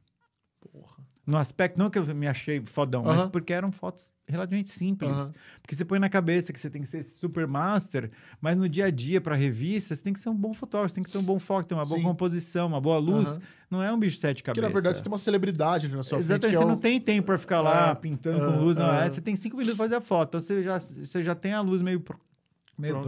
pronta. Então eu vi que não era um bicho de sete cabeças profissionalmente, Entendi. entendeu? Então aquilo me deu bastante ânimo. Aham. Inclusive, na época, eu, co- eu colecionava um pouco, eu, tipo, porque o que acontecia? A gente faz esse papo, de, ah, eu fazia contact, contact sheets, ampliava.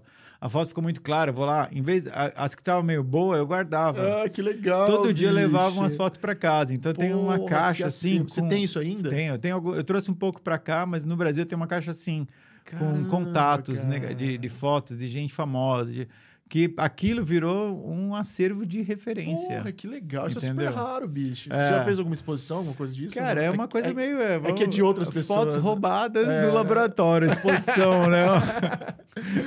Eu falando Evidência assim, do é, crime. verdade, pensando nisso meio, meio até idiota, mas enfim. Entendeu? é. Não, não, mas eu, eu pensei nisso. Não, não, mas é que é interessante repente, essa, dia- essa é. atmosfera do cara, a história por trás de, tipo, cara, eu Sim, trabalhava sim. e eu revelava, e aí... É. Não, e aí o que aconteceu é que, tipo. Aí, aí nessa época, aí eu tava fazendo isso, eu fui fazer entrevista com o cara da Penthouse, né? Empolgadíssimo, levei um portfólio que eu imprimi, É. né? Falei, meu, o cara já era um senhor. Ele, na época tinha 63 anos, já Sim. fotografava 30 pra Penthouse. Ele era o cara principal da Penthouse. Tinha, quase todas as capas era dele. Uhum. Aí eu dirigi lá no, no Valley, né? em Los Angeles, cheguei lá na casa dele, sentei uma casona, falei, pô, o cara é bem sucedido.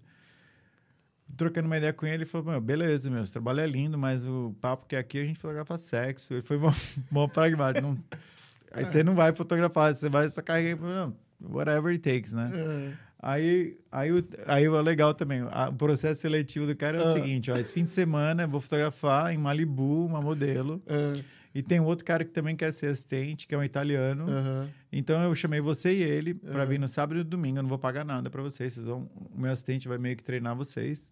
Domingo à noite eu vou saber qual de vocês vai ser o assistente. Aí eu falei, velho, sem chance pro italiano, mano. Caralho! Eu já fui com sangue nos olhos. Falei, meu, vou ser focado que eu quero esse job. Porque tudo bem, laboratório é legal, mas nada melhor que estar no set com um fotógrafo, com puta Sim, experiência e com a lógico. modelo.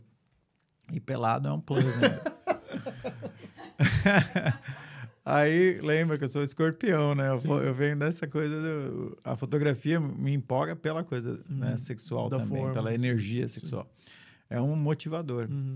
E aí o que aconteceu? Esse, esse fim de semana fluiu assim super legal. Eu fiquei super focado. No começo fiquei até meio chocado pela facilidade que a modelo se expõe e tudo, Ah. mas também é profissional Sim. também. Não é uma coisa que rola um clima, Não, nem um é, não, não rola clima, né? Não dá tempo de rolar clima. Porém, o italiano rolou um clima na cabeça dele, porque teve uma hora, foi muito louco, que tá todo mundo assim, ele tinha que ficar olhando os, os geradores do flash, porque se não disparasse um gerador, como não é digital, depois de revelada a foto pode estar cagada e não tem como voltar. Então você tem que ficar de olho se ele tá Então tem disparando que ficar, certo. porque às vezes dava uma falhinha, assim, é coisa normal. Então o job do cara era ficar olhando duas, duas luzinhas.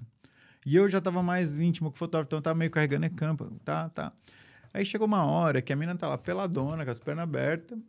E aí deu algum. O fotógrafo precisava de alguma coisa, ele deu uma pausa aqui. Quando ele retomou, o cara tava completamente vi- Vidrado. vidrado na menina. Ele não tava. Ele entrou numa transe ali. A, a ponto de o fotógrafo falar com ele três vezes ele nem piscar. Eita! Aí quando aconteceu isso, eu falei, puto, o jovem é meu. falei, agora vai. E aí eu virei, tipo, o cara, o assistente número um dele por dois anos, trabalhando direto. Na penthouse. É, então você pensa, do dia do êxtase até esse dia passou seis meses. Trabalhando somente. Então, nesse tempo, eu mudei para LA, para um loft, montei um portfólio que eu tava fazendo foto, tava morando num loft de artista, numa, na maior comunidade de artistas do mundo, e assistendo assistente do maior fotógrafo da Penthouse. Porra. Se eu não tivesse feito a decisão que eu tava fazendo, vendendo componente eletrônico Ah, ainda, ah. frustrado, puto da vida.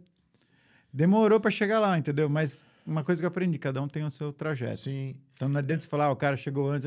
Não, você tem. você tava tem casado ainda nessa época? Tava casado. A sua esposa não tinha nada a ver, a esposa da, época não tinha nada a ver com a área artística, assim? não, não, não. Ela, fazia, outra trabalhos administrativos, a gente Entendi. mudou para LA, ela arrumou um emprego lá. Sim, entendi, entendi. E, e aí foi. Então aí, acho que começa... daí É, aí começa a vi- aí começa a coisa de, de fotografar mesmo, porque aí eu morava num loft, eu trabalhava com ele, não era todo dia, então os dias que eu tinha de fo... e a grana que eu ganhava com ele dava mais do Tranquilo. que isso tranquilo para sobreviver, tipo pagar o aluguel e tal, numa boa. Uhum. A minha mulher na época também trabalhava, então a gente tava tranquilo.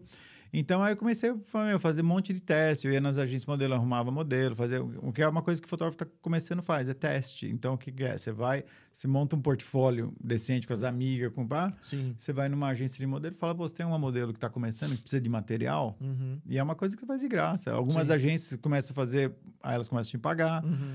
E aí comecei a fazer esses testes, aí você já conhece maquiador, tá todo Aham. mundo começando naquele barco, todo mundo quer material. O cara é maquiador, ele quer levar para alguma coisa que ele fez, né? Entendi. Então ele precisa de foto, o stylist precisa, o cabeleireiro precisa, a modelo que tá começando também precisa. Uhum. Então todo mundo se ajuda e você começa a montar um portfólio.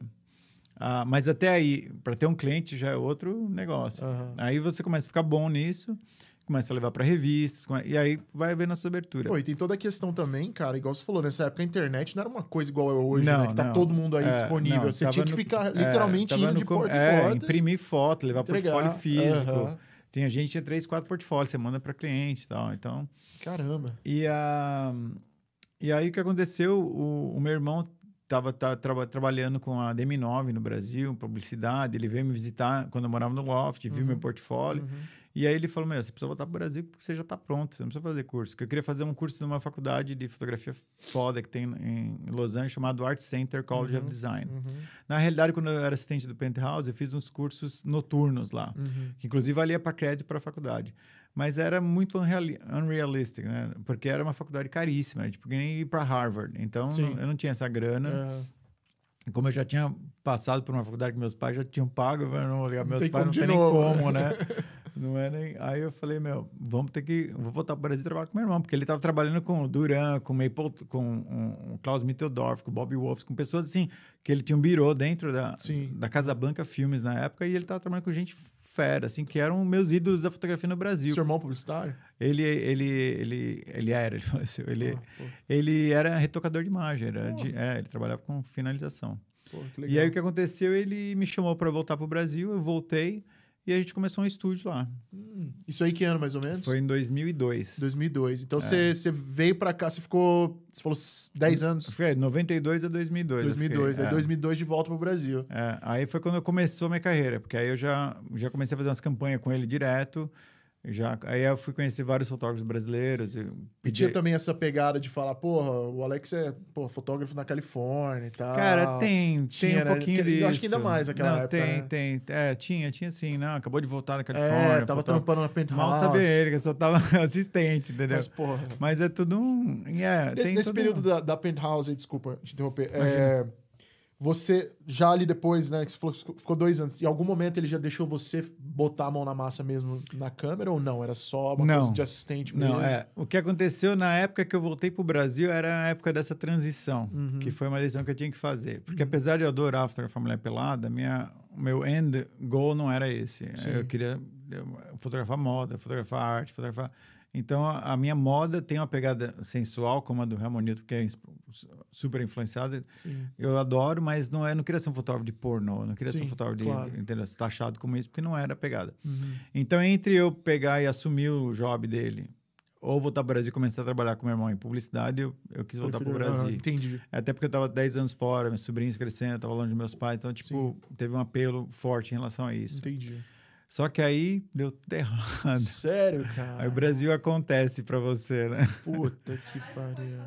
É, não, aí deu um monte de zica. No começo comecei a fazer um monte de trabalho com meu irmão, aí deu uma treta com meu irmão, a gente caiu, foi para um lado, de Aham. repente eu me vi num apartamento que eu não conseguia pagar, porque eu não tinha os contatos que ele tinha. Aham. E, cara, fui correr atrás, foi ligar do orelhão para marcar reu- reunião, levar portfólio. E comecei a carreira do zero, praticamente, sem os Puta contatos dele. Pariu. Ah, foi meio traumático, mas, cara, olhando em retrospectiva, era o caminho que tinha que ter acontecido. Uhum. É, a gente, recentemente, a gente, recentemente, já há um tempo, a gente é estudante da Cabala, então a gente é, aprendeu muita coisa sobre, sobre a vida que às vezes a gente acha que é de um jeito e, e não é. Uhum. Sobre espiritualidade, muita. Sim. é, eu passei por esse, por esse processo. É um, acho que é uma coisa que todo mundo tem que passar de evoluir e pensar que assim, tipo, a vida não é como a gente queria que ela fosse, a vida é como ela é. Sim. Só que você pode tomar essas decisões e fazer, que nem eu tomei, mesmo com a ajuda do êxtase. Uhum. O que, que é a ajuda do êxtase foi? Na realidade, você sai de uma vibração, que é essa mundana que a gente está, todo mundo, para uma vibração maior, de frequência de cérebro mesmo, Uhum. com psicodélicos. Sim. Então, isso acontece com esses, com a ayahuasca, eu já tomei Sim. ayahuasca muitas vezes. Cogumelo, né? Cogumelo, LSD. Então, são coisas que levam. Não que tira, tira a pessoa, ah, eu não quero sair do meu prumo. Muito pelo contrário. Te aprumam, te conectam com o superior, com o eu superior. E te dão insights que você não teria, que seria anos de meditação para chegar naquele nível. Uhum. Então, é uma espécie de um shortcut. Eu acho. Inclusive, é uma coisa muito louca, porque é, a gente está fazendo um podcast, eu ouço muito podcast Sim, também, e, e eu vi muito a respeito disso, que tá, tá rolando uma revolução Agora. né? de uso. Por exemplo, a gente, tá- eu faço microdose de cogumelo. É, pô, cara, eu acho isso muito É, interessante. Hoje eu tomei, É. dia sim, dia não. É, Eu não sinto nada em termos de. Não tô high nada, mas me dá um foco maior, me dá uma, uma, uma sharpness. isso é uma coisa que eu tenho É. vontade de, de, de, de- de experimentar onde Sim. o, o microdose, né? É. Porque, cara, isso aí, na verdade, é uma. Pô, se você for ver, cara, acho que. é- Não sei se foi na época do Ronald, Ronald Reagan, não lembro. Que teve um presidente americano que cortou os estudos, né? Total, lá atrás. total. por- Foi antes dele, foi o por- Nixon. ah, foi o Nixon, é verdade. É. Por uma questão moralista, né? Total, Totalmente total, babaca e- total. E, e aí eu tava vendo esses dias um, um, um artigo, os caras falando, imagina aonde a gente estaria se a gente não tivesse perdido todo esse tempo. Todo esse tempo. Porque agora tá todo mundo Como, ah, voltando usando, atrás. usando de novo. Sim, né? mas, mas ao mesmo tempo, esses moralistas continuam mais fortes do que nunca, Não, se bom, pensar. é, isso a sim. ignorância, sabe? não Isso vou nem sim. entrar nesse assunto. Não, é, mas assim, mas, Mas- assim, ainda bem que estamos voltando a, a- falar disso, né? É, uma das coisas nesse podcast que eles falam é assim, por exemplo, toda a ciência teve uma evolução muito grande em todas as áreas, menos na mental, Uhum. na saúde mental. Sim. O que, que os caras dão? Droga para deixar você ah, numb. Uhum. Como diria o Pink Floyd, É, comfortably comfortably numb. yeah. Você está confortavelmente, como é que fala? Numb? Acho que é meio. Lesado. é meio abestado. sei lá, É, tipo, você tá, é, você tá geleia, tá ligado? Sei lá, Você- é, você tá geleia, exato. Porque é muito mais fácil controlar uma população assim do que uma É, população aberta, acordada, que vai fazer as coisas, que vão correr atrás. Fora então, um lobby absurdo de indústria farmacêutica. que, Total. pô, imagina quantos esses É. caras não ganham com. então, por exemplo, é, imagina um tratamento de êxtase, É. tá? Você vai lá, você toma um êxtase uma vez, duas, na terceira você curou. Pô, eu curei desse, dessa minha procrastinação, não, nenhuma uma vez mudou minha vida. Então, eu- o cara vai deixar de. O cara não consegue. O cara, um cara que tem problema mental vai tomar uma droga lá o resto da É. vida, gastando uma puta grana. Então, o cogumelo, êxtase, o LSD são super viáveis. Acho que tem que ser feito, obviamente, com acompanhamento. Isso que eu ia te falar, porque eu É. acho que existem pessoas e É. pessoas, eu acho que nem todo Como mundo tudo, também, é, cara, na vida tem que ser Ah, feito é. com, com, com orientação. com orientação, com é. conhecimento, com alguém que sabe, que já fez, mostra o caminho, entendeu? Como qualquer coisa. Ah, vamos fotografar? Vamos, fala como fotógrafo. Ou seja, gente, não, não recorram às drogas, mas é, Mas recorra. se você quiser me passar aquele contato depois. Não, como diria um ET famoso, busquem conhecimento. Exatamente. esse ET aí sabe das exatamente. Busquem conhecimento antes de fazer qualquer coisa. Mas é, cara, é muito louco isso aí. Eu tava assistindo. já- acho que eu já até falei aqui no podcast isso aí. Eu tava assistindo um dos episódios daquela série Entre Mundos, que a Rogéria, a Rogéria Viana produz com, com o Pedro Andrade, pa- passa no CNN Soft. E tem um episódio que eles vão pra. Eu não lembro, não sei se é Ohio ou Oregon, não lembro.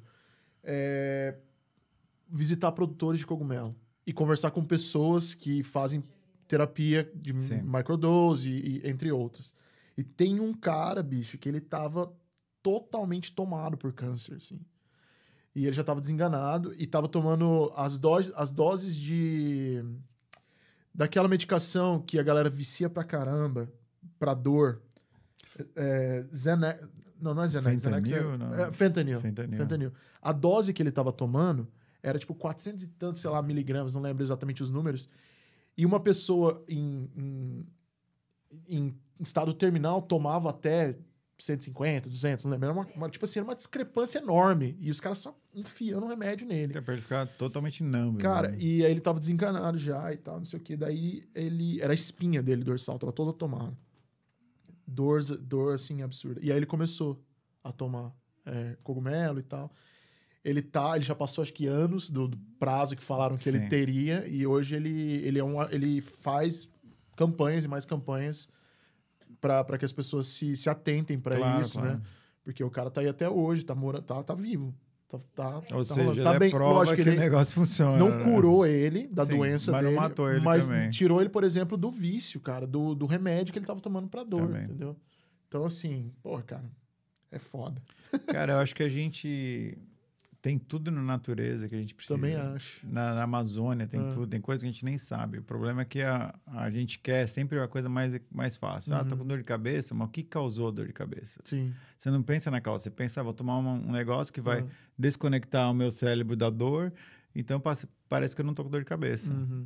Então é, uma, é a forma que a medicina Funciona. western funciona. Tipo, os caras tratam sintomas e não a cura. Uhum. Você, você falou que você tomou ayahuasca é, antes de, de tomar o êxtase pela primeira vez ou não? Não, depois. Foi depois? Depois que eu voltei pro Brasil, Sim. eu fiz todo um caminho de espiritualidade. Eu ia Pô. para São Tomé das Letras, Ah, eu fiz legal. vários cursos e fiz reiki. Uhum. Fui para o Peru fazer, com uma, um pessoal de reiki. Tomei o Achuma, que é do... do- Do sapo, esse? não. é do cactus. Ah, tá. É o San Pedrito. Ah, então, sempre com, com a coisa... A ayahuasca, eu participava de alguns grupos em São Paulo, Uhum. Porta do Sol, que era, foi incrível. É, é Daime daí ou não? Ou- Não, é, a ayahuasca é xamânica, Ah, né? tá, entendi. Eu já participei, a primeira vez que eu tomei ayahuasca foi num, num centro do Daime, Aham. inclusive. Uhum. Cara, eu acho assim, o remédio é o mesmo, mas a- o contexto é completamente diferente. entendi. Eu me identifiquei mais com esse pessoal do Porto Sol, que era um pessoal de teatro, de artista, então Entendi. tocavam os próprios hinos, era e assim, cada vez, cara, era uma era uma iluminação diferente. Em, em vários aspectos da vida, inclusive uma coisa que eu sinto falta e eu quero retomar, e tem aqui no- nos Estados Unidos também, Uhum. tem grupos brasileiros aqui. Eu cheguei a tomar em Boca Raton a última vez que eu tomei, Ah, é? quando eu morava em Miami. Ah, porque é uma coisa que é um aprendizado contínuo. Então você vai, você aprende, você não está. É uma terapia, um aprendizado, é um autoaprendizado. Apesar de ser uma, uma coisa que é feita em grupo, a experiência é completamente singular, é sua. Pessoal, ah, eu tenho medo. Eu falo assim, medo do quê? De você mesmo? Se a pessoa fala que tem medo dela mesma, então você tem que resolver esses seus medos. Uhum. Porque não é uma coisa externa. Você vai lidar com seus, os seus problemas, não dos outros. Então, e é legal, porque você vai lidando, você vai limpando esses problemas. A pessoa vai, ah, mas vomita. Exatamente. O vômito na ayahuasca é uma forma física de limpeza espiritual. Uhum. Que você está pondo literalmente para fora o que não te pertence. Porque se você ficar com aquilo, entendeu? Isso é muito tem a ver com a alimentação também, pô. A gente come, tipo, eu não como mais, mas Uhum. comia muita merda, muito bicho morto, muita. Então, talvez você come algo que não é bom para você, o teu corpo não consegue absorver, mas às vezes ele também não vai expelir. O que, que você Tem gente gorda, tem gente que tá, tipo, fora de forma, tá, tá acumulando coisa Uhum. e não é saudável. Então, tipo, muitas das doenças vêm desse acúmulo de coisa que fica no corpo, de toxinas, que a gente nunca, nunca limpa. Você é vegano há- desde quando? Eu sou vegano há cinco anos. Você já era vegetariano antes disso? Já, já. Eu já era vegetariano desde. Eu fiz um curso de reiki em 2008, se eu não estou errado. E Uhum. assim, foi muito louco, porque não é uma coisa que os caras falam, ah, tem que ser vegano, vegetariano, não. Mas, na, mas foi uma coisa de tipo de ascensão da mente, tipo, de, de mudar de frequência e chegar no ponto que assim, bom, não como mais bicho morto. Uhum. Não quero essa energia para mim. Entendi. Não, não foi uma coisa inicial porque é mais saudável, porque é sustentável. Na época eu nem sabia de todos os outros benefícios. Eu pensei mais na coisa espiritual mesmo. É um bicho que foi sacrificado Sofreu. para eu comer. Então eu acho que essa energia não é boa. Por exemplo, você compra uma planta, como uma salada, vai. Se você pegar essa salada e plantar, ela vai crescer. É um animal, é, uma, é um alimento vivo. Uhum. Você pega um bicho morto, você plantar, o que acontece? vai apodrecer. Uhum. Então, então, é, então é se alimentar de luz versus de trevas, eu acho. Entendi. Porque o benefício, o pessoal, não, mas precisa por causa do ferro, por causa disso, por causa daqui do proteína, isso já caiu por terra. É tudo É, bullshit. isso você encontra em É, não, qualquer você outro. encontra até mais, porque o bicho pegou a proteína. Você pega uma vaca, a vaca não é carnívora. Uhum. Aí você fala, meu, de onde que a vaca tirou a proteína? Uhum. Se ela é desse tamanho, ela só come o quê? Mato, capim. Uhum. Então tá tudo lá. Sim. A natureza nos dá tudo.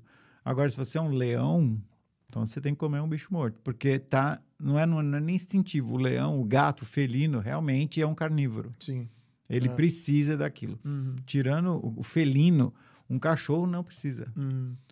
Então, entrando nesse outro quesito, né? Bom, só aqui, o, o Alex é marido da, da, da Mari Tamiose, que veio aqui, chefe vegana. Sim, já deve ter falado. Ela, não, não, Falou, foi, inclusive. Foi, foi um episódio super interessante. Eu A gente falou muito. Foi basicamente, a gente É, falou quase que é. só de alimentação, lógico, da história dela, mas É. foi. Então, assim, tem, você tem isso em casa também, né? Sim, sim, tem em casa também. É. E, bom, então vamos seguir em frente aqui na, na questão da, da- desse lance da fotografia, né? A gente deu uma. A gente entrou aí Uma numa. tangente É, mas é master. ótimo, eu adoro isso aí. sempre, sempre. Não, só pra, pra gente não perder a, a questão da, da, né? Pra saber um pouco daí como que evolui depois dessas dificuldades que você passou Sim. e tal, como é que. Cara, a fotografia ou qualquer coisa como freelancer, cara, você tem que ter. É um, é um novo. É, um, é, um- é uma mudança de paradigma. Porque Uhum. você não tem uma coisa garantida todo mês, você não tem uma renda fixa, você. Uhum. Você tem que depender do seu jogo de cintura, da sua Sim. network, da- Uhum. de como você é. Então é tipo assim, o pessoal fala, pô, mas é, para mim não é uma carreira, é um lifestyle. Eu não sou um fotógrafo quando eu vou pro trabalho e sou- e tô fotografando. Eu sou um Uhum. fotógrafo 24/7. Sim. Por Você tem esse Porque- olhar o tempo inteiro. né? É, não é só o olhar, é a parte social, Sim, a parte de conexão. Ah, vamos, vai ter duas festas. A uma tem, tem alguns benefícios que vai me trazer para minha carreira, a outra é só para curtir. Eu vou a prioridade, é sempre se eu posso ir num lugar que eu vou conhecer alguém que vai pode ser uma pessoa que pode ser influência para mim ou fazer uma conexão, eu vou sempre ser no aquela vai ser minha prioridade. Uhum, então sim. assim, você muda a forma de você viver. Uhum. Então, por, por que, que eu mudei para Nova York? Pô, eu queria sair do Brasil em 2014, depois de ter morado fora e morado no Brasil. Então, não é uma coisa que eu não dei uma chance pro Brasil, uma Oh. segunda chance. Então, eu passei altos perrengues também e também não, e passei coisas incríveis também, não é só perrengue. Mas, por exemplo, só para ilustrar, o, sempre tem alguma coisa que faz você sair da sua zona de conforto. Se você espera para o universo te, te dar essas coisas, então você está sendo reativo, você está vivendo conforme a- as coisas acontecem. Você não está sendo proativo, você não está... Então, quando eu tomei aquele negócio e, e fui proativo, eu mudei a minha zona de conforto. Tive que sair dela. Porque eu tinha um emprego, eu, tinha um, um- um- eu morava num lugar ok, confortável, eu tinha toda uma vida que já estava funcionando, estava em, tipo, estava na inércia, estava Uhum, rolando. uhum. Não estava dando o que eu queria, porque o que eu queria é fora dessa zona de conforto. Então, eu não queria um emprego, eu queria uma carreira. Uhum. Eu queria uma coisa que eu posso fazer que, tipo assim, eu posso no fim do ano não ter a maior renda do mundo, mas eu tenho um legado que aquele ano, pô, eu tava pensando nisso vindo para cá, eu tava esse ano foi muito louco, porque eu fiz tanta coisa legal e diferente. Pô, o Papo da Pantera, que é uma, uma obra Sim. de arte em lugar público em É. Nova York, uma coisa que Sim. eu nunca nem tinha planejado E fazer. pra uma causa super foda É, também. então, entre outras coisas que eu falo, meu, Uhum. no fim do ano, uma pessoa que tem um emprego, o que, que ela tem? Ela tem um paycheck. Ela olha para trás o que eu fiz. Eu, eu ajudei a, a minha empresa a Uhum. lucrar. Eu não ajudei nenhuma empresa a lucrar, eu ajudei a minha empresa a lucrar, mas ao mesmo tempo eu deixei um legado. Sim. E aí as pessoas com quem eu trabalhei profissionalmente, eu contribuí além da, do, a- com o meu talento para essa empresa melhorar a Sim. imagem dela. Então, Uhum. se faz uma, uma coisa de moda, uma, Uhum. uma revista, uma coisa. Então, acho que, tipo, você ter uma carreira versus ah, ter um emprego é, é- é- já é uma, mudança completa. É, eu, eu concordo É. também. Acho que tem um porquê por Tem trás. mais risco? Tem. Porra. É mais difícil? É. Mas se fosse fácil, né? Todo mundo Uhum. fazia, né? Uhum. E, tipo, não tem... Mas cada coisa, quanto mais a diversidade, mais a satisfação pessoal de você conseguir por isso. Sim. Só que as pessoas têm medo. Mas entendeu? dá muito medo, né, cara? É- é Cara, muito- mas, é, mas aí eu acho que entra também no papo de, de você se conhecer, de, de se espiritualizar. é. E você tem que ser um go-getter, você não pode ser um ponto morto. Uhum. E aí o que aconteceu? Voltando na. Eu vim para Miami porque eu tinha um, um contato em Miami, que sempre você vai pelo caminho, obviamente, mais fácil no aspecto assim. Eu conheço alguém que vai- pode me dar uma- um abrigo e me apresentar umas Isso, pessoas. isso em 2014, você É, falou, né? é. Então, então esse, esse gap do Brasil lá, você ficou fazendo. Não, aí no Brasil eu corri, fiz, criei uma carreira. Criou. É, Ah. é, vamos falar então sobre isso um pouquinho, É. é, antes de pular. É. Não, aí uma coisa leva a outra. Aí eu conheci, um, por exemplo, uma coisa que abriu muito caminho. Eu conheci um maquiador maravilhoso, amigo meu, Marcelo Sati, Uhum. que a gente começou a sair, eu adorava sair, balada, curtir, Uhum, loucão, uhum. porra louca. Mas nessas saídas baladas, você conhece o pessoal da moda, Sim. você conhece a pessoa Ah, certa, aham. você é visto, tem essa coisa, Sim. entendeu? Como eu disse, é uma carreira. Você não pode ficar em casa e acordar e vai pro trabalho. Não, o seu trabalho é você. Uhum. Então você tem que estar sempre no lugar que você precisa Sim. estar. Uhum. Então eu ia no Fashion Week, nas festas. Aí daqui a pouco, tipo, eu tô fotografando o Fashion Week. entendeu? As, co as coisas começam a conectar. Por exemplo, a primeira foto que eu publiquei no Brasil em revista foi na Trip.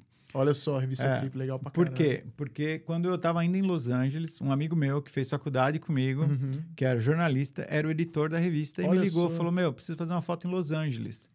Eu falei: Beleza, quem que é? Aí a gente fotografou o. Cara, esqueci o nome do cara agora. Mário Caldato, Uhum. Que era o produtor do Beast Boys, Sim. produtor musical, fera. Ele tá É. na música do, da- do, É. do Beast Boys. É uma música que Exatamente. dele, É, né? Marry You É, See. é. Exatamente. You See. Brasileiro, assim, filho de brasileiro, mora em Los Angeles a vida inteira. Uhum. Cara, eu morava perto, né? A brewery onde eu morava, a comunidade de artista, era perto da casa dele. Uhum. E era fazer um retrato dele para páginas negras da Trip. E o louco que eu fiz, e logo em seguida eu fui pro Brasil. Foi na época que eu tava voltando pro Aham, Brasil. aham. Então, quando eu cheguei, a revista tava nas bancas. Olha, E foi a primeira vez que eu publiquei numa revista. Aham. E aí, essa abertura na Trip foi ótima, porque eu adorava as Trip Girls, né? Sim. Então eu comecei a fazer Trip Girls, mas aí eu comecei a fazer um monte de coisa na Trip. Só que a galera da Trip é incrível, porque aí de lá cada um foi trabalhar em outro lugar. Então aí uma coisa leva a outra, você já fica amiga no e, e é tudo relacionamento. Então, por exemplo, me indicaram para Red Bull. Ah, Aí a Red pô. Bull eu comecei a fazer um monte de evento legal, assim, porque um caminho de começar em fotografia é em evento, Sim. porque tem sempre, você não precisa de grande habilidade fotográfica, você sabe o básico ali. Então é uma forma de você ganhar uma grana e tá fazendo o que você gosta. Uhum. E na Red Bull foi incrível, porque meu, eu fiz Fórmula 1, Stock Car. Porra, teve acesso. aos Fashion. Week. Nossa. Então, tipo assim, eu lembro que uma semana eu tava fotografando a semana inteira Fashion Week, só que no domingo tinha um Stock Car em Interlagos. É. E eles eram legais, porque eles pagavam para eu estar num, mas eles pagaram duplo para eu ir no outro. Então eu fui lá em Interlagos, fotografei os caras e voltei, continuei fotografando. Porra, que legal. É, então, e, e aí, meu, você tá no Fashion Week, você conhece todo mundo. Uhum. Então você vai dando cartão, você Sim, vai trocando pô, ideia. Então você lógico. conhece uma marca aqui, uma ali. Uhum. Então, de repente, eu tô fotografando o lookbook pro Reinaldo Lourenço, só agora figurão, Coelho, né? é, Cavalera. Então, assim, você vai construindo e publicando as revistas. Aí fotografei a Sabrina Sato, Ah, que uma, que foi uma coisa legal, por exemplo, eu fotografo para o Universo Masculino, uma revista que nem existe mais. Tinha Aham. Uma e a Um, né? Eh, E é bom, enfim. Era Aí uma eu- mulher e uma pra homem. É, uma né? mulher para homem. E aí eu tinha feito vários editorais de modas para um, para um e eu queria fotografar uma, uma celebridade gostosa, né? aí eu cheguei, é. Aí eu cheguei pro editor, né, que era mó brother, e falei: "E aí, qual é que é? Como a gente faz fazer uma foto?" Ele falou: "Olha, vou ser bem honesto com você. Você tem alguma celebridade que você quer fotografar que você conhece? Porque os fotógrafos já são amigos delas Ah, e quem fica mais fácil. é. Aí eu fiquei pensando, pô, eu não tenho, mas eu tenho uma amiga que é amiga da Sabrina Sato. Vou ligar para ela. E essa minha amiga, ela era, era, era stylist, né? Aham. Aí eu já liguei com essa letra. Falei, olha, seguinte, amiga. Temos a capa e 14 páginas da revista Universo Masculino para fotografar. A Sabrina Sato, você produz. Ah, na hora. Você acha que ela topa? Ah, peraí, vou ligar para ela. Ligou, a Sabrina topou, em 10 minutos me ligou, eu liguei pro cara de volta. Falei, a Sabrina Sato, serve? Só isso. Aí o cara falou: Nossa, a gente tá tentando ela, mó cara, É. demorou. E aí marcamos e fizemos umas fotos. Foi Pô, a que primeira legal. capa que eu fiz. Aham. Isso é da um. Da um. Da um. É, com a Sabrina Sato. E Depois a aí, gente foi procurar isso. é, né? e é mó legal, porque, tipo, aí eu fiquei amigo da Sabrina, da Karina, irmã Que dela. legal. Ela adorou as fotos. Então, aí, por um período de tempo ali, eu virei meio que o go-to photographer dela. Ah, então você trabalhou com ela. Fiz várias coisas legais. Porque aí eu comecei a entender o jogo, como que é que funciona. Aham. Você tem que conhecer as pessoas. E aí, como você conhece as pessoas? É. Ué, vai nas festas, É. vai, conhece alguém que conhece, vai, vai trabalhando na sua network. Uhum. Entendeu? É uma coisa social. É, eu sempre falo Não tem isso. outro jeito. Não tem falo. outro jeito. Não tem shortcut, não, Não. tem magic bullet, não tem receita. É, é sobre quem É, você conhece. Porque, é. cara, você ser competente. Eu tava falando exatamente isso com o Mauro, o Mauro Refosco que veio aqui, a gente tava falando disso. Você ser competente é o mínimo É o mínimo do básico, necessário.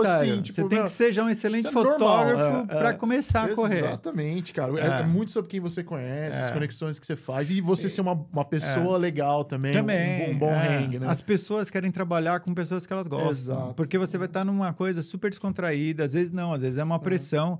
Mas você tem que estar com uma pessoa que vai segurar a pressão, vai ter um jogo de cintura, vai poder. Meu, dá uma merda, o equipamento falhou, alguma coisa, você tem que ter um jogo de cintura, Sim, entendeu? aham, aham. Então, Cara, é, e daí você falou, bom, a gente só indo um pouquinho pra frente, daí rolou todos esses trampos. Acredito que daí você começou Sim, a, sim, a- a, sim. né, a- É. a ser mais conhecido ainda é, no Brasil. né? conhece- é. E, E- você tem que fazer sempre marketing, fazer exposições e mandava para imprensa. É uma coisa muito legal que aconteceu. Eu teve uma hora, uma época que eu, eu como eu trabalhei com esse cara da Penthouse, aprendi muita coisa que você não vai aprender em nenhum curso. Uhum. E eu, como eu tinha, no começo, antes de eu ter ido para os Estados Unidos, eu tinha feito vários workshops com fotógrafos que eu curtia e, e meu, era nada como você tá com um fotógrafo de verdade, que você admira num set e vendo o cara trabalhar. Porque se você é esperto, você vê onde o cara põe a luz, você vê como ele Exato, faz. claro. Então, é assim que você aprende, é fazendo. Uhum. Pode ir para a faculdade, pode ler livros de fotografia, pode ver, até você pegar a mão na massa e fazer, você não vai Tem um estágio aberto aí? É, Alex? sempre, cara. Tem sempre. então, depois a gente Sempre. conversa. Não paga nada. Não, né? não, vou de graça. Eu, sempre precisando de assistente, Porra, de gente. Vou é, pular nessa, hein? Não, à vontade, cara. É. E aí, o que aconteceu? Eu comecei a. Eu pensava, eu vou fazer eu um workshop de fotografia erótica, Aham.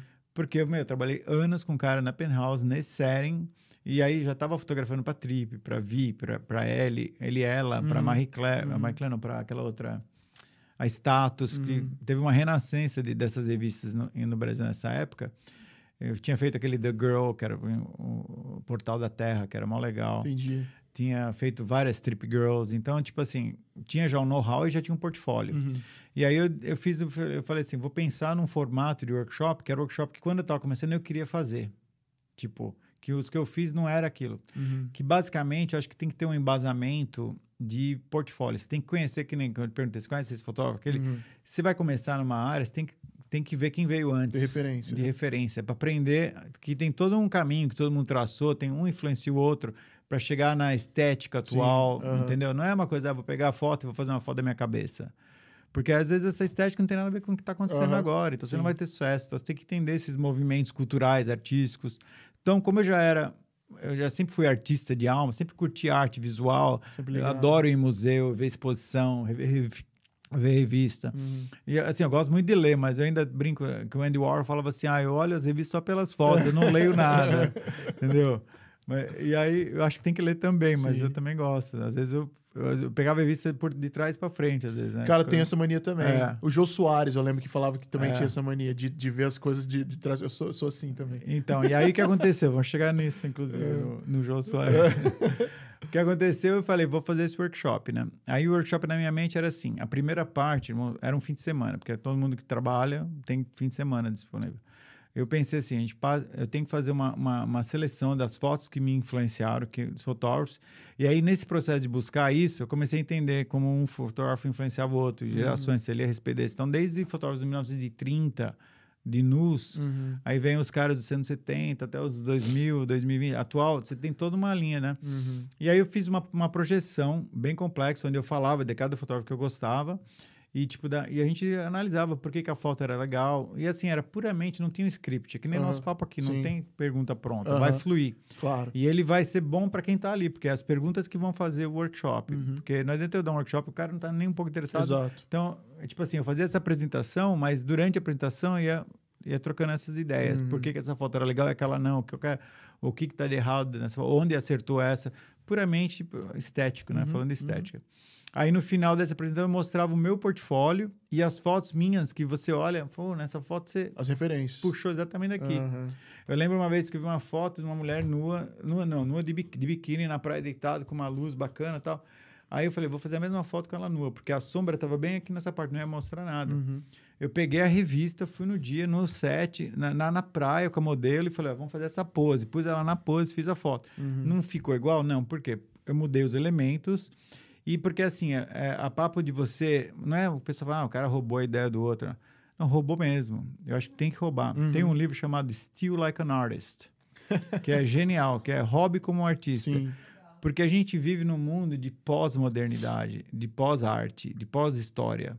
Tudo que a gente está vendo agora é nada mais do que uma edição, uma reciclagem do que já aconteceu. Exato. O ser humano já chegou no limite da criatividade. Então agora a criatividade é você editar A criatividade a anterior. criatividade anterior, entendeu? Ninguém tem uma ideia completamente original É. hoje, porque não existe. Se você pensasse, qual foi a última coisa original que você ficou sabendo, entendeu? Puta, não, Não dá nem me pra lembro, pensar. cara. É. Porque tudo tem uma. Então, o que acontece? Quando a gente vai fazer um ensaio, você não chega lá com a câmera, a luz e vai falar, vai pensar o que você vai fazer na hora.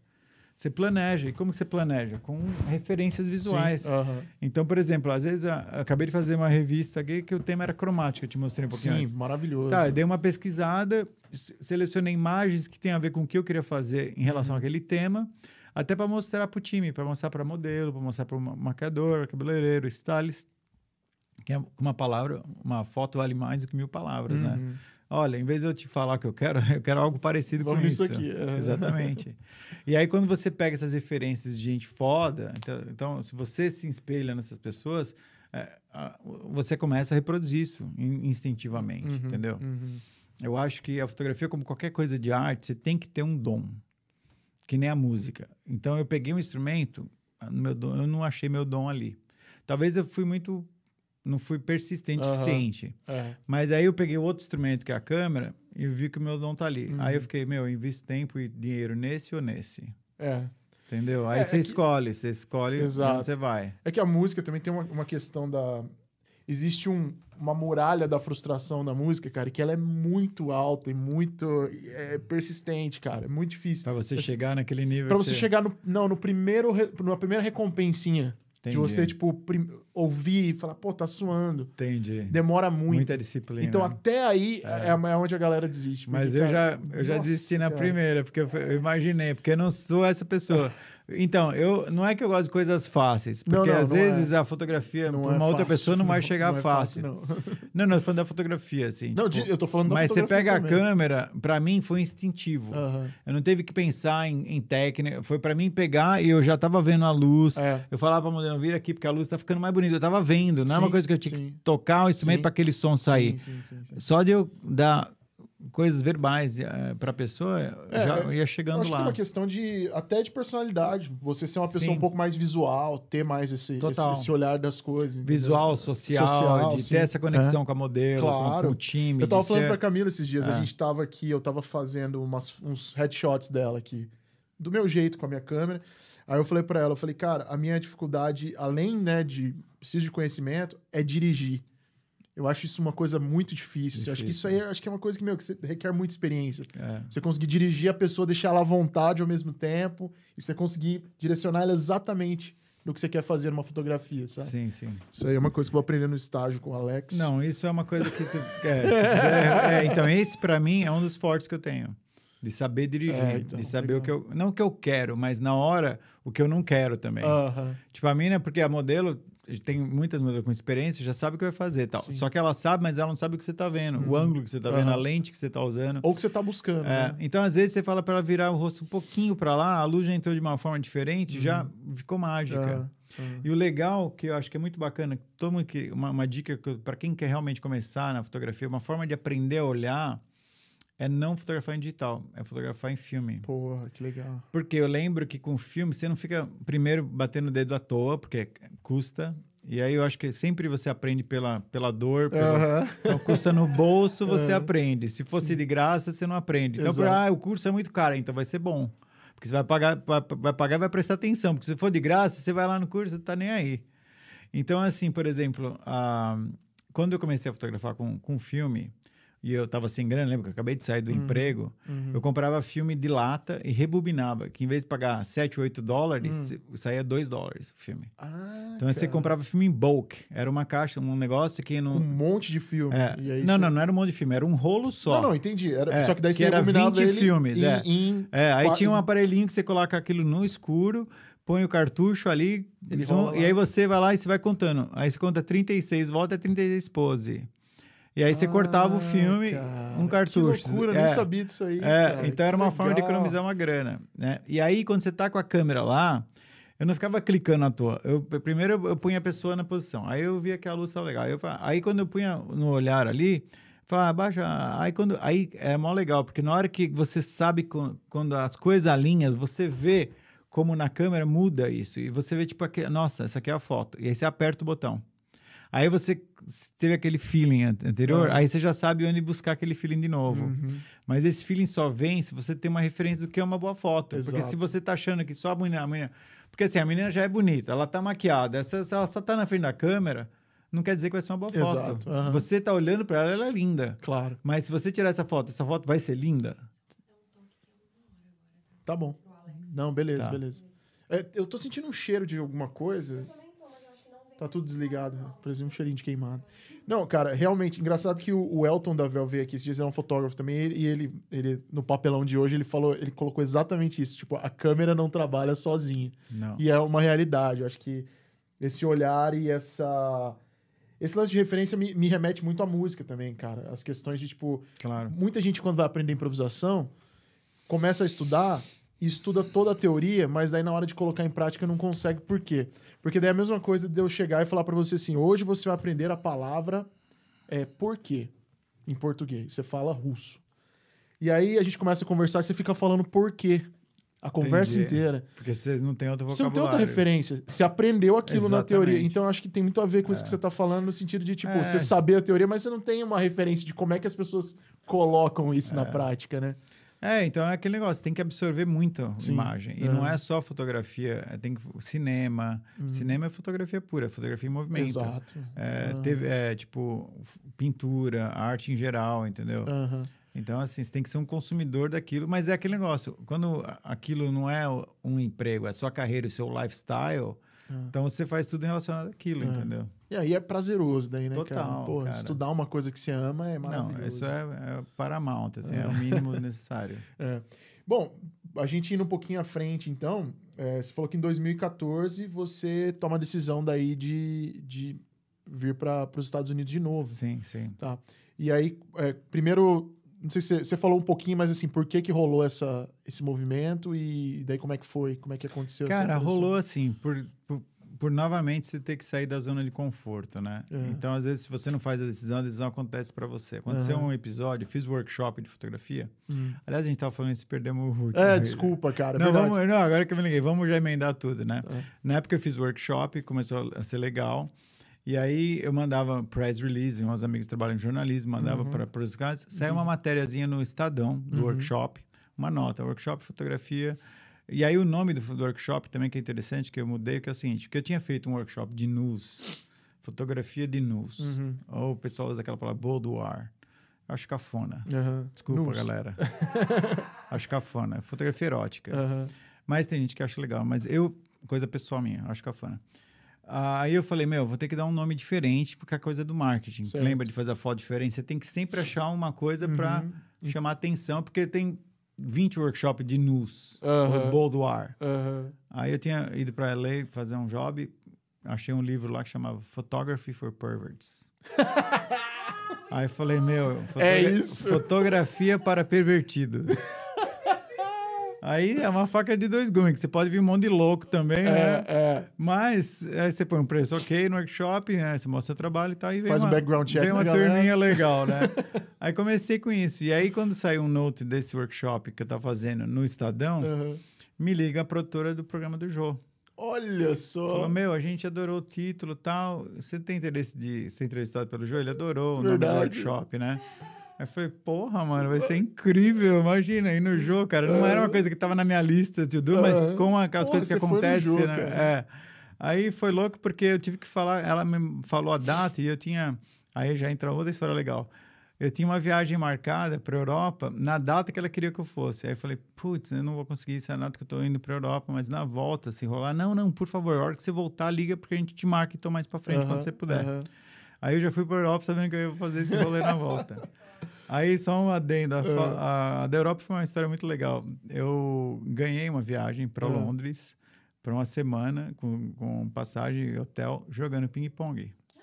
Eu falei, cara, e eu aqui querendo chamar o cara pra jogar ping-pong. Mas não nível. foi nenhum campeonato, assim, nada. O que aconteceu Foi é o seguinte... aposta. Não, não, foi, não, não, foi mó legal. Foi a Puma do tênis fez um, um- na época, foi em 2011, uma campanha chamada Puma Social Club. Uhum, E eles fizeram um pop-up eh, sports bar em São Paulo, uhum. que de quinta a domingo você podia lá jogar ping-pong, eh, pebolim, dardos e, e bilhar. Uhum.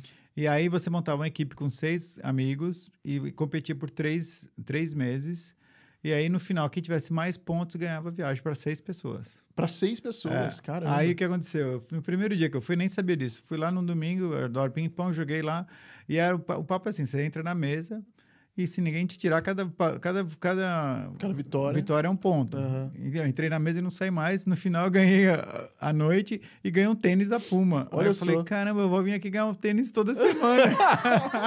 Depois vou vender. Era, mas aí a menina, a menina que tava lá falou: não, você montar um time, você ganha uma viagem. Aí eu falei, ah, brincou. Aí eu falei, meu, nós vamos, nós vamos para Londres, meu. Não tinha, não conheci, não tinha ido para Europa ainda. Falei, É. não, nós vamos para Londres. Então foi essa viagem que a gente fez. Mas como é que você arranjou incrível. mais cinco Não, caras? amigos de, que de boteca, a gente já tava da balada. Falei, meu, com quem que eu quero ir para Londres? Falou, mano, vamos entendeu? fazer um teste aqui, Foi quem joga eu, melhor. a minha mina, a Mariana, A que era- Mariana a gente tava namorando, né? E aí... Ela mas- joga bem também? Não, não joga nada. joga levantamento de copo só. Uma, ótima companhia pra viajar, não, pelo menos. né? excelente companhia, né? Eu falei, meu, não tem que... Ela tem que certeza. É. Aí, meu, a gente brincou e no final a gente ganhou e foi, né? Caramba, bicho. E aí na Europa foi uma coisa muito incrível, porque a gente ganhou a viagem para Londres, mas Uhum. aí a gente falou, vamos emendar e mudar a passagem de volta, pagar uma diferença lá mínima. E aí a gente foi para lugares que a gente conhecia gente que podia ficar na casa também. Então a gente Uhum. foi para Londres, ah, Paris, Berlim e Amsterdã. Pô, que legal. Aí uma das coisas mais incríveis que aconteceu é que quando eu cheguei em Paris, abriu uma exposição de fotografia do Helmut Newton, Uhum. que é tipo o meu ídolo da, da fotografia. E foi incrível. Eu fui na exposição, inclusive a razão que eu fui para Berlim é porque eu queria conhecer o museu do Helmut Newton. Entendi. E tinha um amigo que eu podia ficar na casa dele, que inclusive chamava Helmut. Olha só, que coincidência. Várias coincidências. Berlim é foda. E essa viagem, na realidade, pra, eu já morei, eu tinha morado fora, a Mari não. Ela tinha saído, mas não, ela tinha ido para Argentina, para Ah, sim, fronteira, é. ela não tinha feito uma viagem internacional. Foi aí que, que ela falou: Meu, quando a gente voltou, ela tava chorando, não quero voltar pro Brasil. o Brasil tava complicado, né? É. Quando não, né? E aí eu falei: Meu, relaxa, a gente vai dar um jeito aí, um dia a gente vai morar fora. Mas também um dia tal. Quando eu fiz o workshop de, de fotografia, aí eu fui pro, pro Jô, a Mari É, foi então, também, pô, foi eu quero legal pra saber. caramba. Não, peraí, os É, parentes não. do Jô aí É, precisam. Foi incrível, assim. Eles, eles vieram buscar a gente com carro. Foi ali na Berrine. Então a Aham. gente chegou. Aí eu, eu queria que a Mari fosse linda, uma amiga dela. Eu falei, mas faz um make na Mari que a gente vai no Jojo. Aí a mina só faz se você me levar. uma querida. Eu falei, não, vambora. E ela podia levar mais duas pessoas. É. Aí chega lá, tem um camarim com o meu nome. Pô, Foi, foi uma viagem. E eu achei que eu ia ter uns cinco minutos antes, que daí a gente esteve aqui pra trocar uma ideia com o João. Imagina, os caras te jogam no. no- Senta lá e vai. não, você senta no. Tipo, você fica numa salinha antes, aí começa, eles apresentam, aí vai entrar os convidados. Você entra, você já tá no, no meio do Começou. circo. Não, é, é muito louco, meu. Foi incrível, cara. Foi incrível. O Jô deve ser, pô, cara, eu era, eu surreal. era. Puta, cara, eu assistia Uma coisa que eu muito. fiquei chocado é que ele é bem baixinho, Ah, né? isso eu já então eu imaginava. abracei ele meio de cima, assim.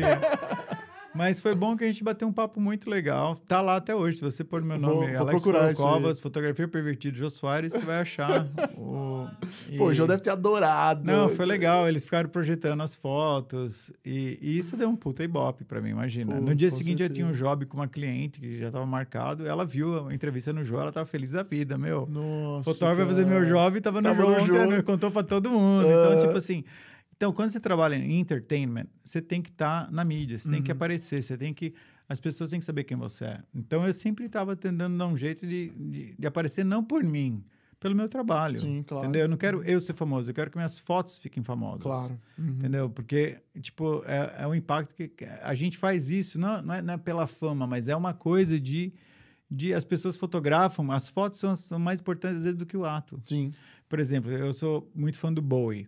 O Bowie teve o Mick Rock, fotógrafo, que fotografou toda a evolução do Zig. Uhum. Se não tivesse aquelas fotos, o Zig não ia ser o que ele foi. Porque hoje, até hoje, eu acabei de ganhar da Mari um livro do Zig de 50 anos. Uhum. Entendeu? Porque as fotos registraram aquele momento na história. Sim. Então, assim, é uma coisa que, que, que realmente tem um impacto, né? Então, o impacto que você faz é esse, é um legado que se deixa. Sim. Com É. certeza, cara. Com certeza. E aí, vamos... Perdemos o fio da minha Não, não, a gente tava falando. É, não, daí do Jô. Não, a gente tava falando do Jô, aí a Acabamos gente do fez parênteses. jogo, então... Aí, aí você tava voltando da Europa e a Mari também já falando que queria morar Sim. fora. Ah, é, você- aí foi quando plantou essa coisa de ir pra fora, né? Aham. Essa, essa ida pra Europa foi que ano, mais ou menos? 2012. Ah, 2012. 2012. E aí, em 2013, eu fiz um workshop no Paraty em Foco, que é uma semana de fotografia, Uhum. que também aquela coisa de você se convidar. Eu sei que um amigo meu, Clício, um grande fotógrafo brasileiro, era um- uma pessoa do board do Paraty em Foco, eu tinha saído no Jô, tinha feito workshop, estava conhecido. Falei, pô, e aí, não rola de eu fazer workshop? Porque eu já tinha ido no Paraty em Foco, assisti o workshop, Aham. né? Você queria ir lá fazer. Eu queria um- fazer, falei, não rola. Aí ele falou, meu, genial a ideia. Peraí, vou ligar pra alguém que ligou. Falou, meu, rola, já tá no, no, no na, na programação. É, e não, e foi incrível porque eles, eles me pagaram pra fazer. Eu, eu ainda fiquei hospedado lá, tudo né, Uhum. pago. E ainda, meu, trabalhei com uma galera super, que, tipo assim, tinha, foi sold out o workshop, tinha fila de espera. É mesmo. No Era final- uma fotografia pervertida? É, é, na realidade eles pediram pra mudar o Ah. nome. E falaram, não, então só que o nome não vai rolar. Eu briguei, briguei, falei, não, tudo bem. Aí fotografia erótica. Pervert photography. Não, fotografia erótica, né? Só que aí na hora que começou o workshop, eu falei, ó, galera, seguinte, vocês assinaram por fotografia erótica, mas caíram do cavalo, porque o nome do workshop é fotografia para pervertidos. e aí foi, não, foi incrível essa experiência. Só que aí que, que- aí a vida te dá uns tomos pra você cair do, do cavalo e, e- e sair da comfort zone. Uhum. Eu voltei para casa do, do, do Paraty em Foco, deixei os equipamentos lá tal. No dia seguinte, eu fui visitar a avó da Mari, a gente ia toda semana e tal. Sim. Aí, na volta da avó da Mari, tinham entrado no nosso apartamento e levaram todo o meu equipamento Não fotográfico. acredito, cara. Levaram laptop, levaram câmera, levaram lente, tudo. Só as coisas caras, assim. Puta levaram... que pariu, É, aí sabe quando cara. você entra na casa, a casa estava totalmente desmontada. Revirada. É, e aí Já eu falei, puta, que merda, meu. Aí, assim, o que me pegou, assim, eu falei, eu tinha uns HD externo com 10 anos de carreira ali. Aí eu fiquei, aí eu já pensei, bom, já perdi tudo, espero que os HD externos estejam. Quando eu cheguei, era a única coisa que está na minha desk. Nossa. Aí sabe quando é que é aquele alívio que você fala, puta que pariu. Porque tem o projeto da Valentina que eu fiz, que é espetacular, Uhum. que estava ali. Que Uhum. depois dali que eu comecei a, a divulgar, entendeu? Então, assim, Que equipamento você compra, É, né? Apesar da dor é, de perder. Não, a dor mas... e a coisa. Tem coisas que até hoje eu não recuperei, Sim, mas é. assim, você você se vira. E aí foi quando a gente falou, meu, não dá. Porque assim, é, o Brasil é maravilhoso, mas é uma merda. É. Aqui às vezes é uma merda, mas essa. é maravilhoso, ou vice-versa. Como diria o Dr. Jobim. É, então, Jobim, exatamente. Cara, você tem que. Como eu já tinha experiência de ter morado fora, isso é uma coisa que eu não queria passar de novo. E assim, meus pais passaram por isso, meus amigos. Você não conhece uma pessoa no Brasil que não passou por É, algo eu similar. passei, eu passei algumas Já vezes. tinha meu carro tinha sido roubado, câmera tinha sido roubada. Então, tipo assim, eu não quero mais essa vida. Uhum. Entendeu? Uhum. Além de outras milhares de né, coisas. Sim. Então eu falei, não. Aí eu, aí eu tava meio puto, eu falei, meu, vou, vou ficar em. Vamos pra Miami. Aí não, aí, aí o final do, do Brasil, acho que foi Foi a aquele d'água. 7x1 lá do Ah. Brasil. Assisti uma Copa do Brasil, eu falei, mano. Ah, nossa, cara. Que Aí eu falei, pra mal. mim o Brasil acabou ali. Acho que foi o final dos tempos do Brasil. Cara, minha circunstância desse jogo foi É. especialmente irritante, porque o meu avô. Meu avô, ele tem uma mania de querer torcer contra umas coisas de vez em quando, ah, sabe? brincou. E aí, nessa época, eu não sei porquê, eu não sei se ele não gostava do, do- de alguém do time, não lembro qual que era. E ele tava nessa de torcer contra. Puta. e aí era a final da porra da Copa no Brasil, Brasil-Alemanha, pá, né? E eu assistindo na sala e meu avô no quarto assistindo.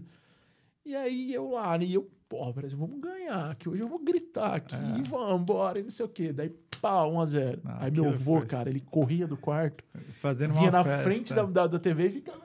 Nossa, mano. Mano, você imagina o final. Sete vezes. Sete vezes. Ele fez isso Sete todos- vezes.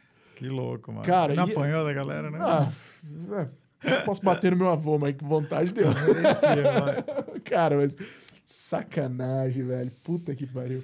E aí, Não, e aí foi quando eu tava meio desiludido com o Brasil, aquela coisa, né? Você já passou por isso antes, eu já tinha ido embora uma ah, vez, eu ah. falei, pô, vou ter que sair da minha zona de conforto de novo, né? Aí eu liguei para esse meu amigo que morava em Miami e falei, meu, a gente tá afim de dar um- uma, uma desbrasilizada Aham. aqui. Aí, não, cola aí, fica uns meses aí. E aí eu fui com a Mari para Miami para ficar dois meses, entendeu? A gente alugava o apartamento no Airbnb, conseguimos uma galera para ficar com o apartamento inteiro. aham, E aí a gente foi pra Miami, cara. E aí em Miami passou dois meses voando, era verão, a gente curtiu mais que qualquer coisa. E eu falei, meu, eu não quero voltar, você quer voltar? Não. Aí a gente ficou enrolando a volta. é, E aí nisso começamos a fazer contato com, com a comunidade brasileira em Miami, pessoal de artes, tem um pessoal incrível lá, sim. Winwood, Winwood é foda. Eu morei lá. né? Basel aconteceu, Uhum. e aí eu achei, meu, do caralho, porque eu não- quando eu morava na Califórnia, Miami era tosco, entendeu? É. E aí eu falei, meu, aí descobri sobre o visto de artista. Sim, uma amiga minha que, que fez, deu toda a letra. Aí eu apliquei para o visto. Com, tipo, o legal da fotografia que eu fazia é que você dá um Google no meu nome, tudo que eu fiz tá, tá Acha lá. muito, né? É. Então eu montei todo o case com aquilo, entendeu? É, e você tinha muita coisa relevante É. já nesse ponto, né? cara? É, aí o Jô Soares, É, né, Soares, imprensa, é. porque os caras querem saber se você é um cara relevante. Exato, Se exato. você existe, Exato. entendeu? Ah, você é fotógrafo. Ah, quem que você fotografou? O que, É. que você fez? Aham. Então, E você eu tinha várias eu revistas tinha e- muitas É. revistas, várias capas, celebridades. Uhum. Então, é tipo assim, eu fui aprovado em sete dias. Eu fiquei chocado. Sério, assim. cara? É, a, a menina me ligou e falou: ó, teu nome já tá, já tá aprovado, daqui a pouco você recebe os documentos. E, e para mim foi uma conquista, porque quando eu morei na Califórnia, não estava legal. Uhum. Eu fiquei lá e não podia viajar. Foi, meio, mas foi outros tempos. Eu Sim, tinha, sim, eu sim, tinha. Social Security, Aham, carteira de motorista. aham, é. Então, lá na Califórnia, quando eu consegui esse visto, para mim foi um alívio, que eu falei, pô, que ótimo, agora eu É. posso ficar de boa, posso viajar, vive, posso voltar. É. né, cara? É. E aí começou a rolar job lá, através dessa network. Você ia em tudo. Então, tipo, como que você faz network? Você vai ver as pessoas ao vivo, né? Você vai nas exposições, vai, vai em coquetel de loja, vai. Entendeu? Vai mostrar a cara. Vai Vai, é, e a gente sempre, né? Extravagante, vestindo super. É. Então, não são pessoas que passam despercebidas, né? Eu cheguei uma, na época, uma época lá que eu fiz uma coisa bem louca. Eu pintei minha barba de azul. Cê- é, tipo, se você dá um Google, meu nome, quando eu morei na- é, tipo, foi- eu fui fazer uma foto de behind, é, é, tipo, de transformação de uma mulher num salão. Uhum. Então, eu ia fazer a foto dela antes e depois, né? Para uma amiga minha que ganhou no concurso. Ah, vou fazer um favor para uma amiga. Uhum. E aí sentei lá no salão, eu tinha que esperar o cabelo ficar pronto, ia demorar. E aí eu batendo papo com o cara que tá fazendo, eu mostrei pra ele umas referências. Pô, eu vi umas fotos de uns caras barbudos e falaram que era uma moda, mas nunca vi ninguém assim. Aí o cara olhou, eu tava com a barba grande na época. Ele falou, meu, tem essa tinta aqui, você quer fazer? Eu faço pra você de graça, agora. Falou, você vai ter que esperar a mulher de qualquer jeito. Eu falei, meu, vambora, meu, faz aí, meu. E eu lembro que era um, uma sexta-feira, ia ter um evento que a gente ia encontrar com a Mari depois desse evento. Eu Uhum. cheguei lá com a barba azul, mano. Ela ficou, que porra você fez? Falei, what the fuck? Ela ficou meio puta no começo, parecendo o Bozo, mano, sabe? Aí eu falei, Bom. ah, já era, agora não dá. Você quer? Eu posso raspar? Não, não raspa, não. Aí, meu, virou identidade. Aí, meu, chegava em qualquer lugar, em Miami, o pessoal já chocava, né? Barbona azul. Que é marketing pessoal, É, cara. isso aí, Virou, é eu isso fiquei. a- eu só fui perder a barba azul na pandemia. Fiquei É. cinco anos retocando. Aí depois eu fiz o Sério, cabelo. cara? É, virei um Caramba, personagem mesmo, né? Que Eu louco. sempre curti. Eu, quando eu morei em LA, eu tinha cabelo vermelho, Sim, mohawk, já, eu tinha feito já. Eu tinha, fiz até dread, fui pro, pro universo paralelo, voltei com dread. É mesmo. Fiz de tudo, sempre zoei com o É, cabelo, Por né? isso que você é fã do Bowie, né? cara? É, cara que se transforma. exatamente. Eu acho, então, o Bowie, pra mim, ele é um, é um, é um guia espiritual, cara, de vida. Aham. De você nunca ficar na mesmice, você se mudar, changes, você mudar com os É. tempos, entendeu? É. A gente faz upgrade de software toda hora, a gente tem que fazer upgrade na gente, vida, né? na vida o tempo todo, de mudança de, de mentalidade, de estar ligado para as coisas, de estar querendo aprender, e ter humildade para chegar e não saber, entendeu? Você ficou quanto tempo em Miami? Cara, eu fiquei dois anos e meio, assim, Dois anos e meio. É. Aí porque chegou uma hora também que tava muito latino, era uma coisa. Tipo, eu e a Mari, a gente é do rock, tá ligado? Sim, a gente não ligado. gosta de música latina, a gente não gosta de, de salsa, Sim. a gente não é do samba. Uhum. Tipo, eu respeito, adoro a MPB, acho maravilhoso. Uhum. Mas, por exemplo, eu não, eu não. Ah, eu vou comprar o novo disco da Gal. Uhum. Não, eu não sou esse cara. Tanto que eu não fiz nenhum post. Eu acho maravilhosa a Gal, incrível. Uhum. Mas não é a minha pegada. Sim, entendeu? Eu não vou no show da Gal, a não ser que, tipo assim, eu tô trabalhando, ou pintou uma oportunidade, ah, tem um, um ingresso. Por exemplo, aqui em Nova York eu vi o show da Bibi Ferreira, Uhum. que eu nem sabia que estava vivo, depois ela faleceu, a Elza Soares. Sim. Mas no Brasil eu não ia nesses shows. Eu ia ver os shows de rock que iam acontecer no estádio. Então, fé, é, é. então é, cada um tem uma pegada Claro, diferente. lógico. E aí, Miami chegou uma hora que a gente não. É, meu, já eu- deu. eu sei exatamente Já tivemos essa sentimento. experiência. E aí, o que aconteceu? A Mari comprou uma passagem para mim de presente de aniversário para vir passar uma semana em Nova York. Eu falava direto em Nova York. Uhum. Aniversário no começo de novembro, tava meio friozinho, mas a gente veio, ficou no Pô, seu Airbnb. aniversário então foi agora. Foi semana passada. Pô, parabéns, passado. cara. Que legal. Aí a gente veio passar uma semana, cara. No final da semana, a Mari falou: Meu, o que, que a gente tá fazendo em Miami? Quando que a gente vai mudar pra cá? Semana aí eu que vem. falei, vamos se coçar, mano. Não, aí tudo como. É, pessoal a gente tá numa brother, né? Você fazer uma mudança, você não faz no impulso Não, também. Você é. tem que se planejar, né? Porque senão Uhum. você quebra a cara, vai ter que voltar. Sim. E eu sou do pressuposto que o gás tá sempre andando pra frente, Claro. não dando passo pra trás, entendeu? É. Então o que aconteceu é que eu cheguei. Tem mais água do seu é, lado. se eu cheguei numa hora que. Que, eu, que a gente falou, meu, vamos, o que, que a gente vai fazer? Qual o plano? A gente fazer Airbnb no, no apartamento também em Miami. Uhum. E aí outra coisa acontece, a gente não podia fazer mais, porque uma das pessoas que foi lá, uma das convidadas, foi falar com a gerente do prédio, e aí a gerente Aí falou que não podia fazer. Ai. Então, mas nada acontece por acaso, são sinais da vida que falam, ó, acabou esse ciclo, vamos mudar. Vamos pra outro. Então, às vezes a vida te dá esses sinais, às vezes você não tem um sinal, se você não toma essa atitude, você fica naquilo.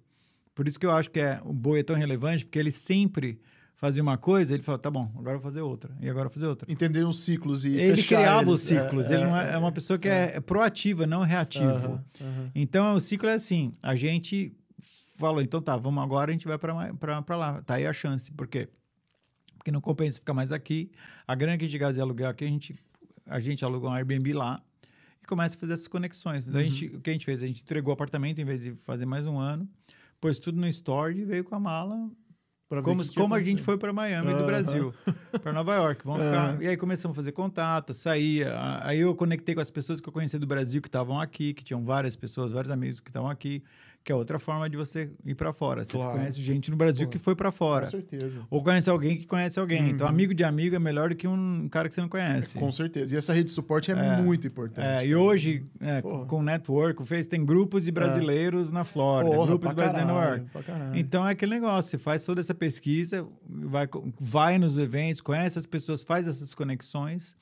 E aí a gente veio parar em Nova York. E aí aqui você começou a fazer de novo esse lance de, de network, Cara, de ir atrás. é, é sempre um recomeço. Mas o legal é que você vem, por exemplo, com a bagagem de Miami. Então, Claro. um monte de gente de Miami conhece gente aqui É. também. Então, você já tem esse, essa, essa ligação, entendeu? E aí, e aí, no começo, eu ia sempre para Miami fazer job, porque ainda Uhum. tinha coisa acontecendo lá. Você ficava nesse Então, bate-bola. os primeiros anos, eu ia, tipo, 10 vezes para Miami, no- nos primeiros anos. Eu pegava, meu, é ponte aérea daqui para Miami. Você veio em 2017 pra cá? 2017, é. Aham. 2016 eu vim passear com a Mari. 2016 Aí a gente começou a ficar uns tempos. Aí pintou uma, uma, arti- uma residência de artista para ir para Milão. Hum, Um cara viu meu trabalho da Valentina numa exposição que eu fiz no Art Basel em Miami. uhum.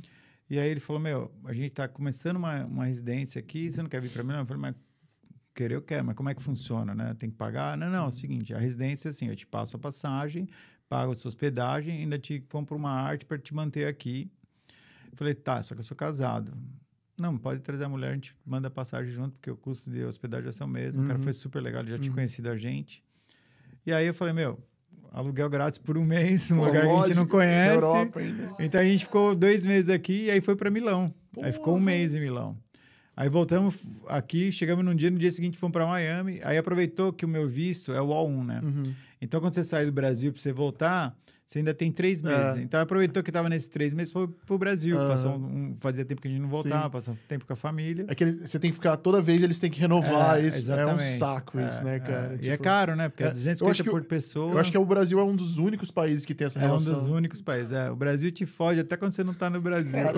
Cara, eu tenho muitos amigos, cara, nesse, É, muitos é. amigos. E, tipo, eu tô ligado, os caras sofrem. Então, ah, cara, agora eu acho que eu preciso daquele breakzinho pra fazer um pipi. Ó, vai lá, cara, a gente já aí também... eu- Tá, tranquilo. É Ah, durando aqui, né? Vai lá, Fica esquerda e vai reto. Essa Aí. primeira. Isso. Não, é da a outra. Camila, quer dar alguns Eu recados vou dar aí? os recados só pra lembrar vocês que a gente tá. O tempo já tá bem apertado. Que eu sei que o Alex tem, acho que, compromisso. Infelizmente, acho que vai ter que começar a ir para os finalmente. Mas deixa eu cortar aqui pra mim. Porra, esse papo tá muito bom. E quando é bom, passa muito rápido, né? Isso que é foda, a gente quer ficar conversando o dia inteiro. Mas, galera, só aqueles lembretes de sempre. É... Para quem tá assistindo, eu coloquei colocando aqui o nosso arroba Brother Podcast. Quem tá ouvindo, então, só aquele lembrete, né? Estamos Instagram, arroba a Brother Podcast. Estamos no YouTube, Spotify, Deezer. Um... que mais, amor? Me, me ajuda a lembrar. Estamos é, em Nova York também. Estamos em Nova York, no Brooklyn, no, No Japão, momento. na Nova Zelândia, Portugal, Pô, a gente Brasil. tem uma, uma galera bem legal, assim, na verdade, que escuta a gente não só do Brasil ou Estados Unidos, do mundo inteiro. Então, assim, a gente agradece muito de coração. É, a gente tem recebido vários feedbacks legais, assim, também, né? Que, que as histórias que a gente tem contado aqui, né? Que a galera vem trazer a sua experiência de vida e tem ajudado muita gente aí que, inclusive, pensa em imigrar, né? E, e, e formas. Enfim, o Alex já deu aqui um. É Alex, você tá falando Alex toda desculpa, vez. É que eu tô americanizada. Alex. O Alex já deu um toque aqui que tem o, o visto do O1, né? Pra galera aí, artista do Brasil que pensa. Essa é uma opção bacana. Nossa. É, Enfim, sigam o Brother Podcast. Estamos em todas as plataformas. cara. E, e é isso. Os meninos estão ali conversando, já vou passar para eles pra gente voltar. Lembrando que o microfone de vocês está aberto. É... Mas estamos chegando aí a duas horas de, de papo, tá, galera? Só para vocês ficarem ligados no tempo. É, mas o Alex que tem compromisso. É, se o Alex tiver que- renovar a driver's license, né? Ou então ele vai ter que Super cancelar. excited. Mas vamos lá, eu quero saber um pouquinho mais então daí agora do- dos projetos aqui também em Nova York e de repente projetos futuros que você tem aí em mente também. Tá bom, então, vamos lá. Então, voltando aqui a Nova York. Aí chegamos em Nova York Sim. e é a mesma correria, mesmo corre, network, é, é- é correr atrás e, tipo assim, Nova York é um pouco intimidador, né? Muito. Porque, tipo, diferente de Miami, assim, tem, assim, centenas de fotógrafos, todos super competentes. Então, já, já levanta o, o- assim, o Sarrafo, padrão né? de qualidade lá para cima. É, é. Então, o que eu falo assim, ah, a pessoa quer vir morar em Nova York começar a carreira aqui. N- n- eu, sempre, eu nunca sou o cara que vai falar, não faça nada. Eu, eu falo, "Tu- tudo que você quiser fazer, você tem que fazer. Independente se vai quebrar cara, vai dar certo. Por quê? Porque senão você não faz nada, realmente. Então, eu nunca vou falar pra pessoa, ah, não comece que fotografia é difícil. É difícil, mas é do caralho. É um tesão, Exato. entendeu? Uhum. Então, é assim, vai ser fácil? Não. Vai ser bom? Depende, mas assim, vale a pena tentar? Vale. Porque se você não der certo, o que, que vai acontecer? Você Ah. volta onde você já tá. Aham. Você não vai voltar para trás. De repente, você dá uns dois passos para trás e depois você volta de novo, entendeu? Uhum. Então, eu sempre incentivo a pessoa a fazer o que ela correr atrás dos sonhos, de tudo. Eu sempre falo assim, a pessoa fala assim, olha, eu consigo fazer isso, eu não consigo, você tá certo, de um jeito ou de outro. Porque quem põe o limite é você. Exatamente. ah, eu não sei se eu consigo fazer isso. Bom, se você acha se você consegue, se você acha que você não consegue, você tá É certo do você. mesmo jeito. Exato. Então, might as well, né? Fazer o que você consegue, aham, né, meu? aham. Como eu já tinha passado por vários perrengues morando em Los Angeles, eu mudei muitas vezes, morando em Miami. Então, é assim, é a vida, cara. É Muitos vida que eu- recomeços, né, cara? É, muitos recomeços. Mas cada vez que você recomeça, num patamar diferente. Você já tem uma experiência diferente, É. você aprendeu uma língua diferente, você tem contatos diferentes. Então, assim, você tem que estar sempre buscando o que você realmente quer, porque isso é um anseio da alma.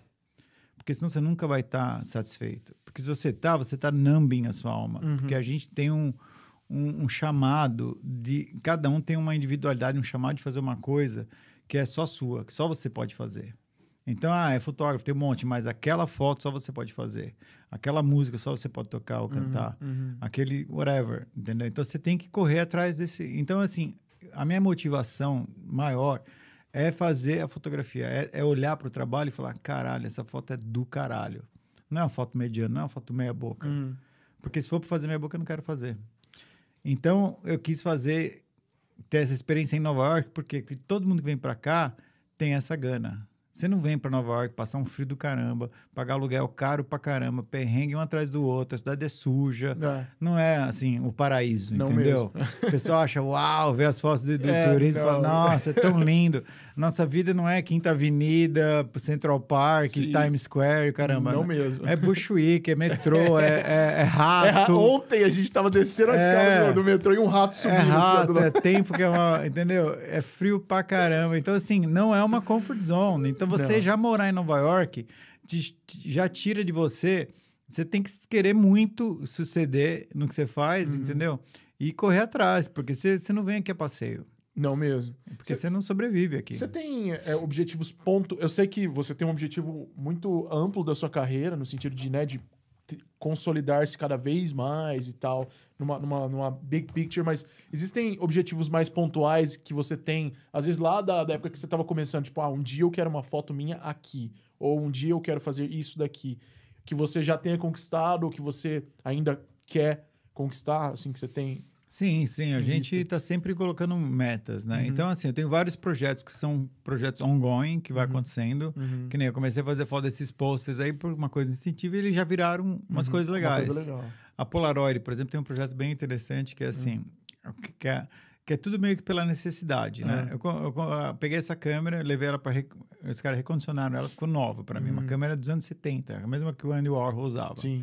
E aí tem filme, você compra, só que é 18 dólares para oito fotos. Putz. Então você não vai sair fazendo foto de qualquer coisa. Aham. Então, o dia que eu trouxe a câmera para casa, que eu fui lá, comprei o filme, tava louco para testar, imediatamente tava minha mulher e duas amigas em casa. Eu falei, Mariana, faz uma foto dos seus peitos. a Mariana nem piscou, ela já mostrou os peitos. Aí eu fiz a foto. Ah. Aí, mó legal, você aperta, bzz, bzz, aquela coisa, a foto sai assim, assim olha, ele tava, é, é todo o Darkroom voltando ali, ao vivo, sem, a cores, né? As duas amigas falaram, também quero. Eita! Opa, demorou então, já fizemos três. Ali começou o projeto My Breast Friends. My best friend. Que não é, então, não é uma ideia original minha. Isso remete aos anos 80, quando eu era começando em fotografia. O grande Bob Wolfenson, um dos maiores fotógrafos, se não o maior fotógrafo brasileiro, na época fez um projeto Minhas Amigas do Peito.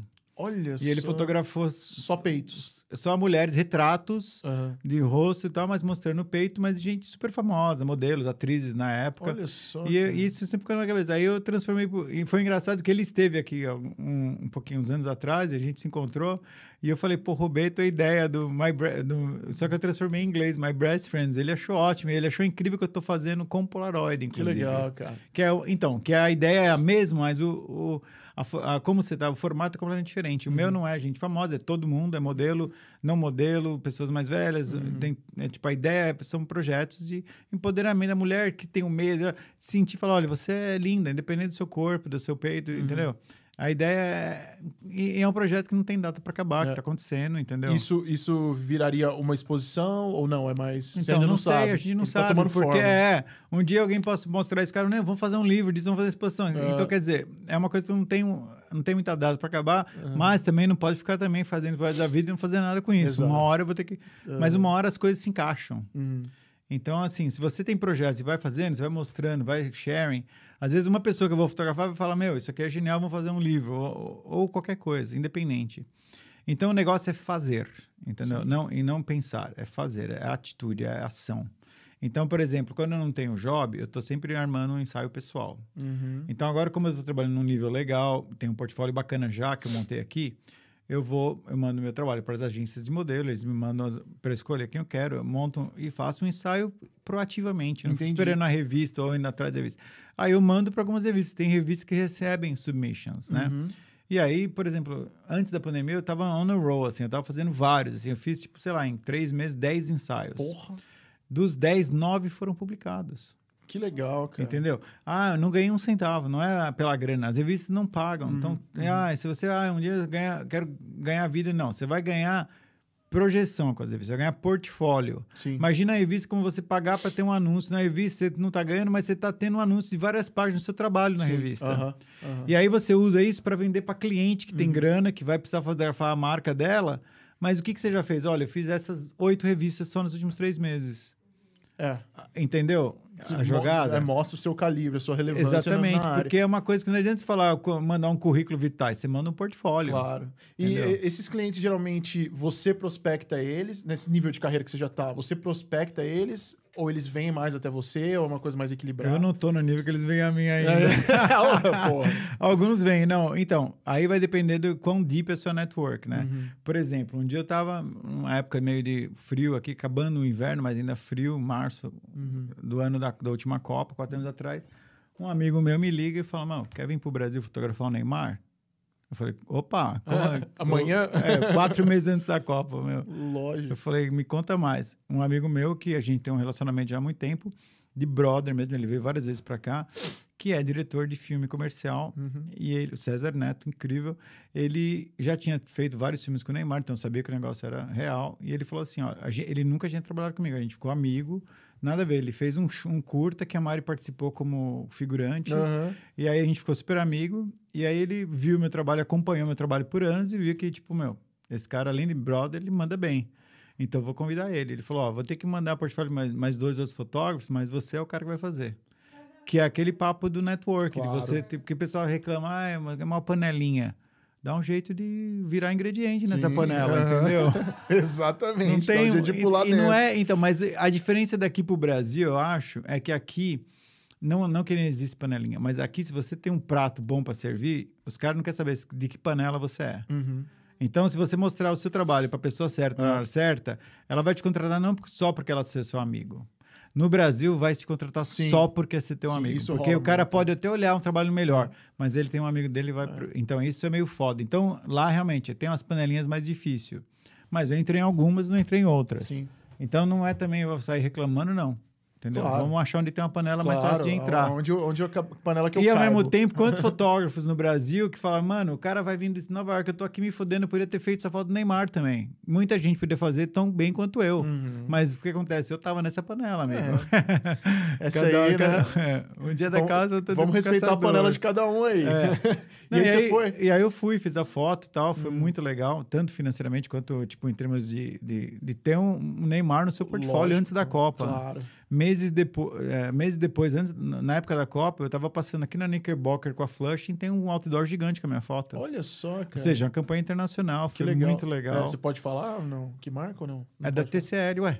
Já foi, não, isso foi da última Copa, da- já Não, foi. não, eu sei, mas é, é que- a TCL, a marca TCL. de eletrônicos da Sim. China. É, eu tenho Mas aí o que aconteceu? A gente ficou no set com um monte de chinês, aí eu fiquei amigo dos chineses, que eu falei, pô, quero ir pra Ah, China, é. mano. Os caras têm grana, né? Tem, meu, bilhões de pessoas lá. Então, tipo, o budget de advertising na China é muito maior. Aham. Porque o advertising é em relação a quantas pessoas vão ver a foto. Sim.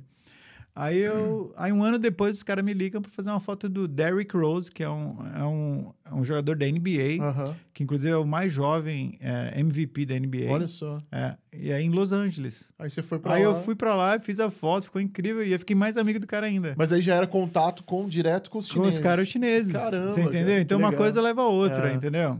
Pô. E aí eu quase fui pra China, a sorte assim que tipo, foi uma semana antes de descobrirem que o Covid já aqui, no, aqui já Ah, tava rolando lá, eu uhum. tava olhando o meu passagem visto porque eles queriam que eu fizesse uma campanha lá, com, já tinha mandado mood board e tudo.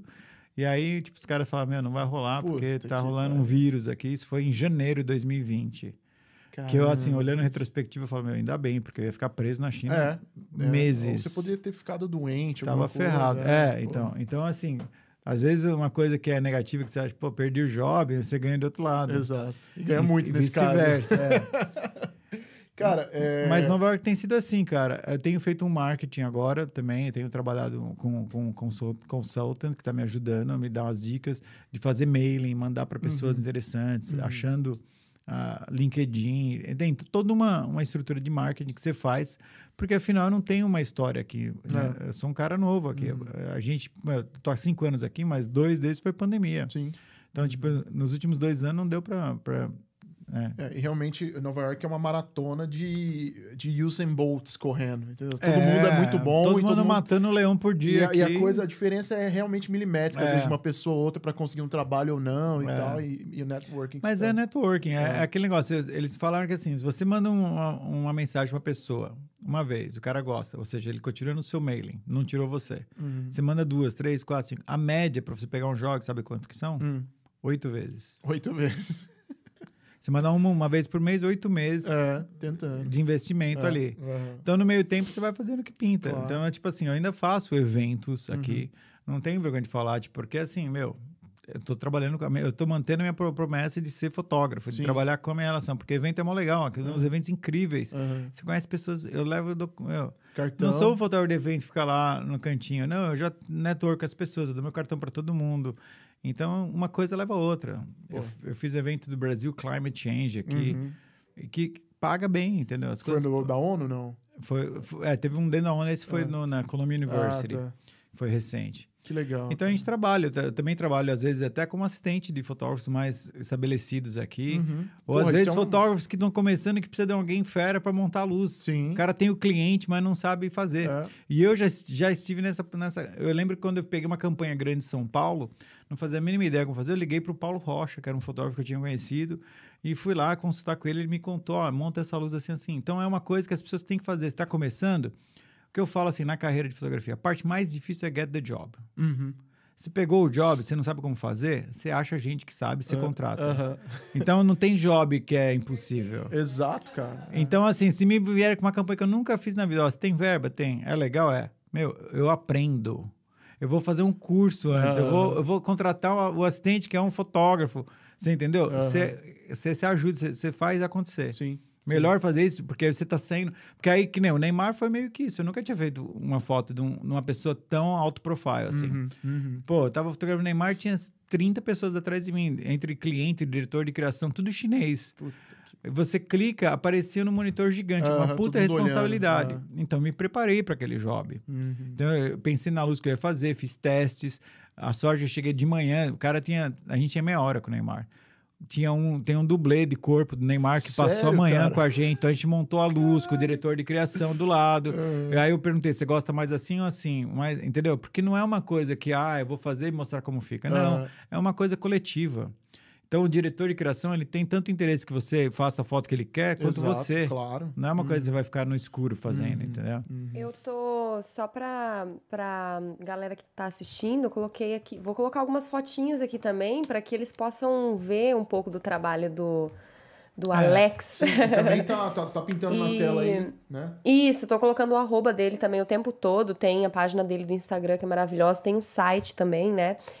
E é, eu tô colocando uma foto aqui que é do de uma campanha que você fez, Harper's Bazaar, eu acho uh, Sim. o nome. Muito legal.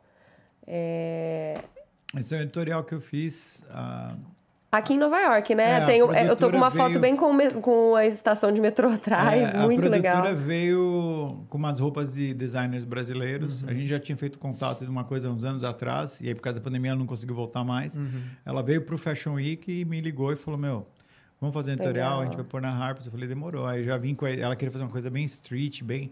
E eu queria fazer uma coisa bem Brooklyn mesmo, sair daquela coisa de Manhattan, né? Sim. Então fomos lá pro meio da sujeira, Parada da Marcy, local, é, né? na, na Broadway Real e tal. life. As modelos maravilhosas e tal. E ficou realmente bem bacana. Eu curti Pô, pra caramba. Falei, Legal. Mas um- também não ganhei nada. Mas a moeda de troca é essa, é Harper's Bazaar. Isso vai para meu uma petição para o meu green card, pro meu visto. Claro. Com Isso certeza. dá Muito credibilidade. Então as clientes te olham já, entendeu? Pô, o cara faz L, faz Harper Rabar, Harper's Bazaar, faz Vogue, faz. Tem um projeto aqui também que eu tô mostrando agora, que é dos parangolés, que eu achei muito legal, que tem muita coisa em movimento, assim. É, quase que uma dança, né? Sim, assim, muito você bacana. sabe o que é o parangolé? Não. Parangolé é uma obra de arte do Hélio Oiticica, que é um artista da década de 60 e 70. Sim, Inclusive, teve sim. exposição aqui no, na, na- no Whitney Museum com os parangolés, que basicamente ele falava que ah, tecidos coloridos, com que ele criava umas vestimentas que na realidade seriam obras de artes para ser uh, usadas em movimento, porque na época do, do carnaval no Rio, do- então para Hum, sim. então foi toda uma, uma coisa conceitual que ele fez. E aí isso foi para uma revista que eu, que eu colaboro toda esse- é, bimestral, trimestralmente, que é a Colecta, que é uma revista de Miami, dessas pessoas que eu tenho contato que são incríveis, que me dá toda a edição, página tipo branca para eu fazer o que quiser. eu quiser. Pô, que legal. Então isso Foda. começou na pandemia, então é legal porque é um exercício tipo que eu tenho um compromisso com ele, também não ganho nada, Uhum. mas é uma coisa que tipo assim, por você estar fazendo já para revista, então é muito mais simples você conseguir modelos. Uhum. E aí a, o que acontece é que esse último daí Parangolés, por exemplo, a Andressa fez a festa lá na of Jazz do Carnaval Sim, aham. e eles fizeram homenagem ao Itzica por causa da Semana de Moda, a Semana de Arte Moderna de São Paulo, lembra? Aham. Então, as performers dançaram com esses mesmos parangolés. Olha só que legal. E aí, quando eu fiz, eu falei, porra, arte, Brasil, moda. Eu fiz essa conexão e eu, Aham. e eu chamei dois dos dançarinos que estavam lá, que é a Resmorá e a Jossana, para participar. Então, e, e também foi uma forma de facilitar a minha vida, porque eu, eu, tipo assim, não precisei de stylist, não precisei de produção Aham, de arte. Já quer tava dizer, tudo... uma coisa levou a outra, a gente foi pra rua, fez e ficou incrível. E assim, e, e aí vai, né? Você vai criando as coisas conforme vai acontecendo. Muito foda. É, eu tô colocando só pra galera que pegou a conversa do começo, do Ja- Jaguar também. Essa foto não, não dá pra ver tão detalhadamente, né? Porque é uma obra cheia de detalhes. É, mas tem aí uma fotinha do trabalho do Alex também, que ele, que ele fez aí esses tempos que ele tava explicando pra gente no começo. Bom, Legal. eu acho que a gente tá meio que se encaminhando já para os finalmente, né? É, Se deixar, a gente conversa. Não, a gente vai ter que fazer. inteira, a, é gente, a gente vai ter que fazer mais uns, mais uns dois episódios aí pra gente Demorou. conseguir. É, não, mas antes disso, a gente tem nosso incrível é, quadro, é, o papelão de hoje. Opa! E eu espero que a nossa vinheta funcione, né? Que a gente possa ouvi-la aqui. e eu vou chamar e aí a gente vai ver o que, que o Alex tem pra, pra falar aí pra galera.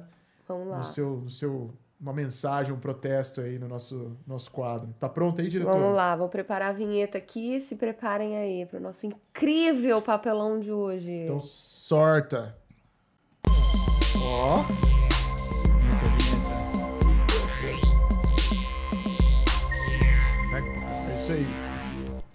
E no quadro o papelão de hoje, Alex Corcovas. Pode virar? Pode virar. Sem tesão não há solução. É isso aí. Perfeito, sensacional. Cara, eu- discorra, discorra. Discorra. Discorra sobre eu isso. li esse livro quando eu, sei lá, tava nessa viagem de o que, que eu vou ser da vida, o que, que eu Ah. quero fazer. Você fotógrafo, você jogador da seleção brasileira, Porra. que eu jogava futebol adorava. É. Aí, ah, uma coisa que eu entendi é o seguinte: é, é, é, você tem que ter tesão no que você faz. Você tem que gostar do que você faz. Você pode ser, tipo, gari de rua, cara. Seja o melhor gari de rua. Acorde, mas, nossa, hoje eu vou quebrar tudo, vou deixar a cidade um brilho, entendeu? então, assim, porque a hora que, porque a hora que eu tava fazendo coisas que eu não dava me dando tesão, eu falava, porra, que merda, tô perdendo meu tempo. É, cara, você vai morrendo um pouquinho todo é, dia, porque né? assim, a gente, uma coisa que a gente tem de limitado nessa vida é tempo. Porque o cara pode ser o cara mais rico do mundo, ele pega uma doença, ele tem uma morte, assim. E assim, eu perdi pessoas, perdi meu irmão, e Sim. que não tiveram tempo. Ou o tempo que tiveram, fizeram o que fizeram, mas, tipo, use da forma que você que você tenha tesão no que você faz. Uhum. Porque se você não tem tesão, cara, você não tem razão para levantar de manhã. E assim, a, essas metas longínquas, não é que é longínquas, mas de alta. Tipo, eu ponho metas para mim que eu sei que vai ser difícil, porque assim, não é chegar lá, não existe chegar lá, você nunca vai chegar lá, você vai estar a vida inteira correndo atrás das suas coisas. É o nosso anseio da nossa alma, uhum. mas você tem que ter tesão porque você faz. Exato. É. Porque aí não importa se está inverno, menos 20 graus, e você tá, se você está fazendo uma coisa legal, você tem um emprego dead end, você está passando por isso, é uma bosta. Agora, se você está correndo atrás da sua carreira, você está fazendo. Cada, cada job que eu faço é um tijolo na muralha da minha carreira que eu estou construindo. Uhum. Então, se eu não tivesse nessa carreira, tivesse um job, eu estou construindo a muralha de outra pessoa. É, o castelo é de outra pessoa. Pô, eu falo, a gente conversa tanto sobre Quem isso. Quem tem job está tá construindo o sonho de outra pessoa, do, do boss, do dono da empresa. E não, eu não acho assim, ah, vamos largar todo mundo do job, não. Não, nada de errado com nada, isso. Nada, não, não. Até porque, tipo, você tem que ser uma pessoa diferenciada para poder criar uma coisa e fazer e correr atrás. Uhum. Mas é uma possibilidade em qualquer coisa. Então, ah, eu quero ser músico, quero ser... Meu, vai ser músico, mano. Arruma um job que de repente tem a ver com música, vai trabalhar numa loja de disco. A Mariana trabalhou numa loja de disco ah. a vida inteira, porque ela curtia música. Não porque ela queria ficar rica. Porque, não, porque ela tinha tesão, porque sem tesão não há solução, velho. É. Não tem jeito, meu. É isso aí, cara. É inspirador e, pô, hoje eu aprendi pra caralho aqui. só, eu só fiquei aqui, ó. É, Imagina. só olhando e ouvindo e refletindo aqui que nas isso, minhas. cara, mas isso que é o lance desse podcast. Tem duas coisas que acontecem aqui que, que a gente adora. Um é o networking que a gente faz. Sim. Porque é imenso, cara. A gente já conheceu claro. gente de todas as áreas aqui. Incrível. E... Que é uma puta sacada aí, ó. Isso Quer é fazer muito- um network? Faz um podcast. É, é, cara, e é mesmo, viu, bicho? Eu, eu hoje, por exemplo, eu, eu, eu tenho uma gig que eu toco quase que assim. Pô, esse, me- esse mês eu toquei quase todas as semanas. Na verdade, a gente só faz o podcast É, pra conhecer a galera. O, o- o fim, E eu só a meta é podcast essa. pra mim passar a minha palavra. É, tá? Exatamente. coloca no seu processo lá depois que você vier aqui, que os caras vão aprovar na É, hora. total, tá Não, vendo? mas o, o- Então, tem isso, cara. Tem até uma gig que eu faço de, de som aí que eu, foi por aqui, um Tá convidado, vendo? e a gente foi. Fora outras pessoas que a gente conhece e também a questão de aprendizado, cara. Não, porque isso aqui é incrível, uma incrível. terapia. Eu, eu acho que é uma terapia até mútua, porque Total. as pessoas total. revisitam as próprias histórias. Sim, sim. entendeu? sim. E aí, porra, e, e, e relembra, se emociona. É muito legal. E a gente só ouve, a gente, a gente fica só olhando e ouvindo, e é, e é interessantíssimo. Então, cara, queria te agradecer Imagina, pela, pelo seu meu. tempo, que é uma Obrigado coisa vocês, rara em cara. Nova York, que as pessoas É. terem tempo, né? É, te desejar toda a sorte do mundo e, pô, a gente adora a Mari também, pô, você é um cara super legal, obrigado por ter vindo. Valeu. E, pô, se quiser deixar algum recado pra galera te seguir, alguma coisa Cara, o aí. recado é isso. Segue o seu tesão, acha o seu tesão. Tem um livro chamado Quem Mexeu no Meu Queijo. Sim, eu tô livro? ligado. É a mesma coisa, entendeu? O queijo, tesão, a sua paixão, É. vai atrás da sua luz. Pô, E aí deixa um legado para as pessoas e ajude as pessoas no caminho, entendeu? Sim. Ajuda. sim. Ajuda quem tá começando e peça ajuda para quem já tá mais na frente na sua, porque todo mundo gosta de ajudar, cara. É, eu tô A ligado. gente acha cara. que É. não, mas porra, eu quando eu comecei, eu liguei para fotógrafos, marquei, fui lá conversar, perguntar coisas. E eu sou super aberto, qualquer dica, se você tá ouvindo isso no Brasil, precisa manda um e-mail para mim, é ak@alexcorocovas.com. A sua rede social tá aí, também pode mandar É, um DM lá. Então, assim, eu sou um cara super aberto. Eh, Na pandemia, eu fiz um negócio que era tipo uma consultoria gratuita pra, sobre fotografia. Bater esse papo com pessoas que podiam me perguntar o que quiser sobre a profissão. Uhum. Quem quiser, eu tô sempre aberto. É. Então, Bom, eu já vou. Você pode ficar não, tranquilo não, que eu vou te já arrumou um estágio. Não, já. já eu quero. O próximo job aí eu vou lá, vou de graça, obviamente. Vou só pra ficar Bora olhando lá, e carregando caixa. É, meu, estamos sempre precisando, meu. Tá ligado? Eu adoro essas paradas. Cara, é isso aí. Obrigado. Camila, quer falar alguma coisa? Só queria agradecer mesmo, Alex, Imagina, pela você presença. pelo- Muito pelo sucesso pra você, viu? Pra Sempre. todos nós. É isso. Isso aí. Então, Valeu. acho que fechamos por aqui. É... Agora eu vou lá tirar minha carteira de motorista. minha carteira. Porra, puta, puta rolê gostoso de fazer. Galera, obrigado. Até a Até a próxima. próxima. Esse foi mais um A Brother. Curtam, Valeu. compartilhem e até o próximo programa. Beijo pra todo mundo. Tchau.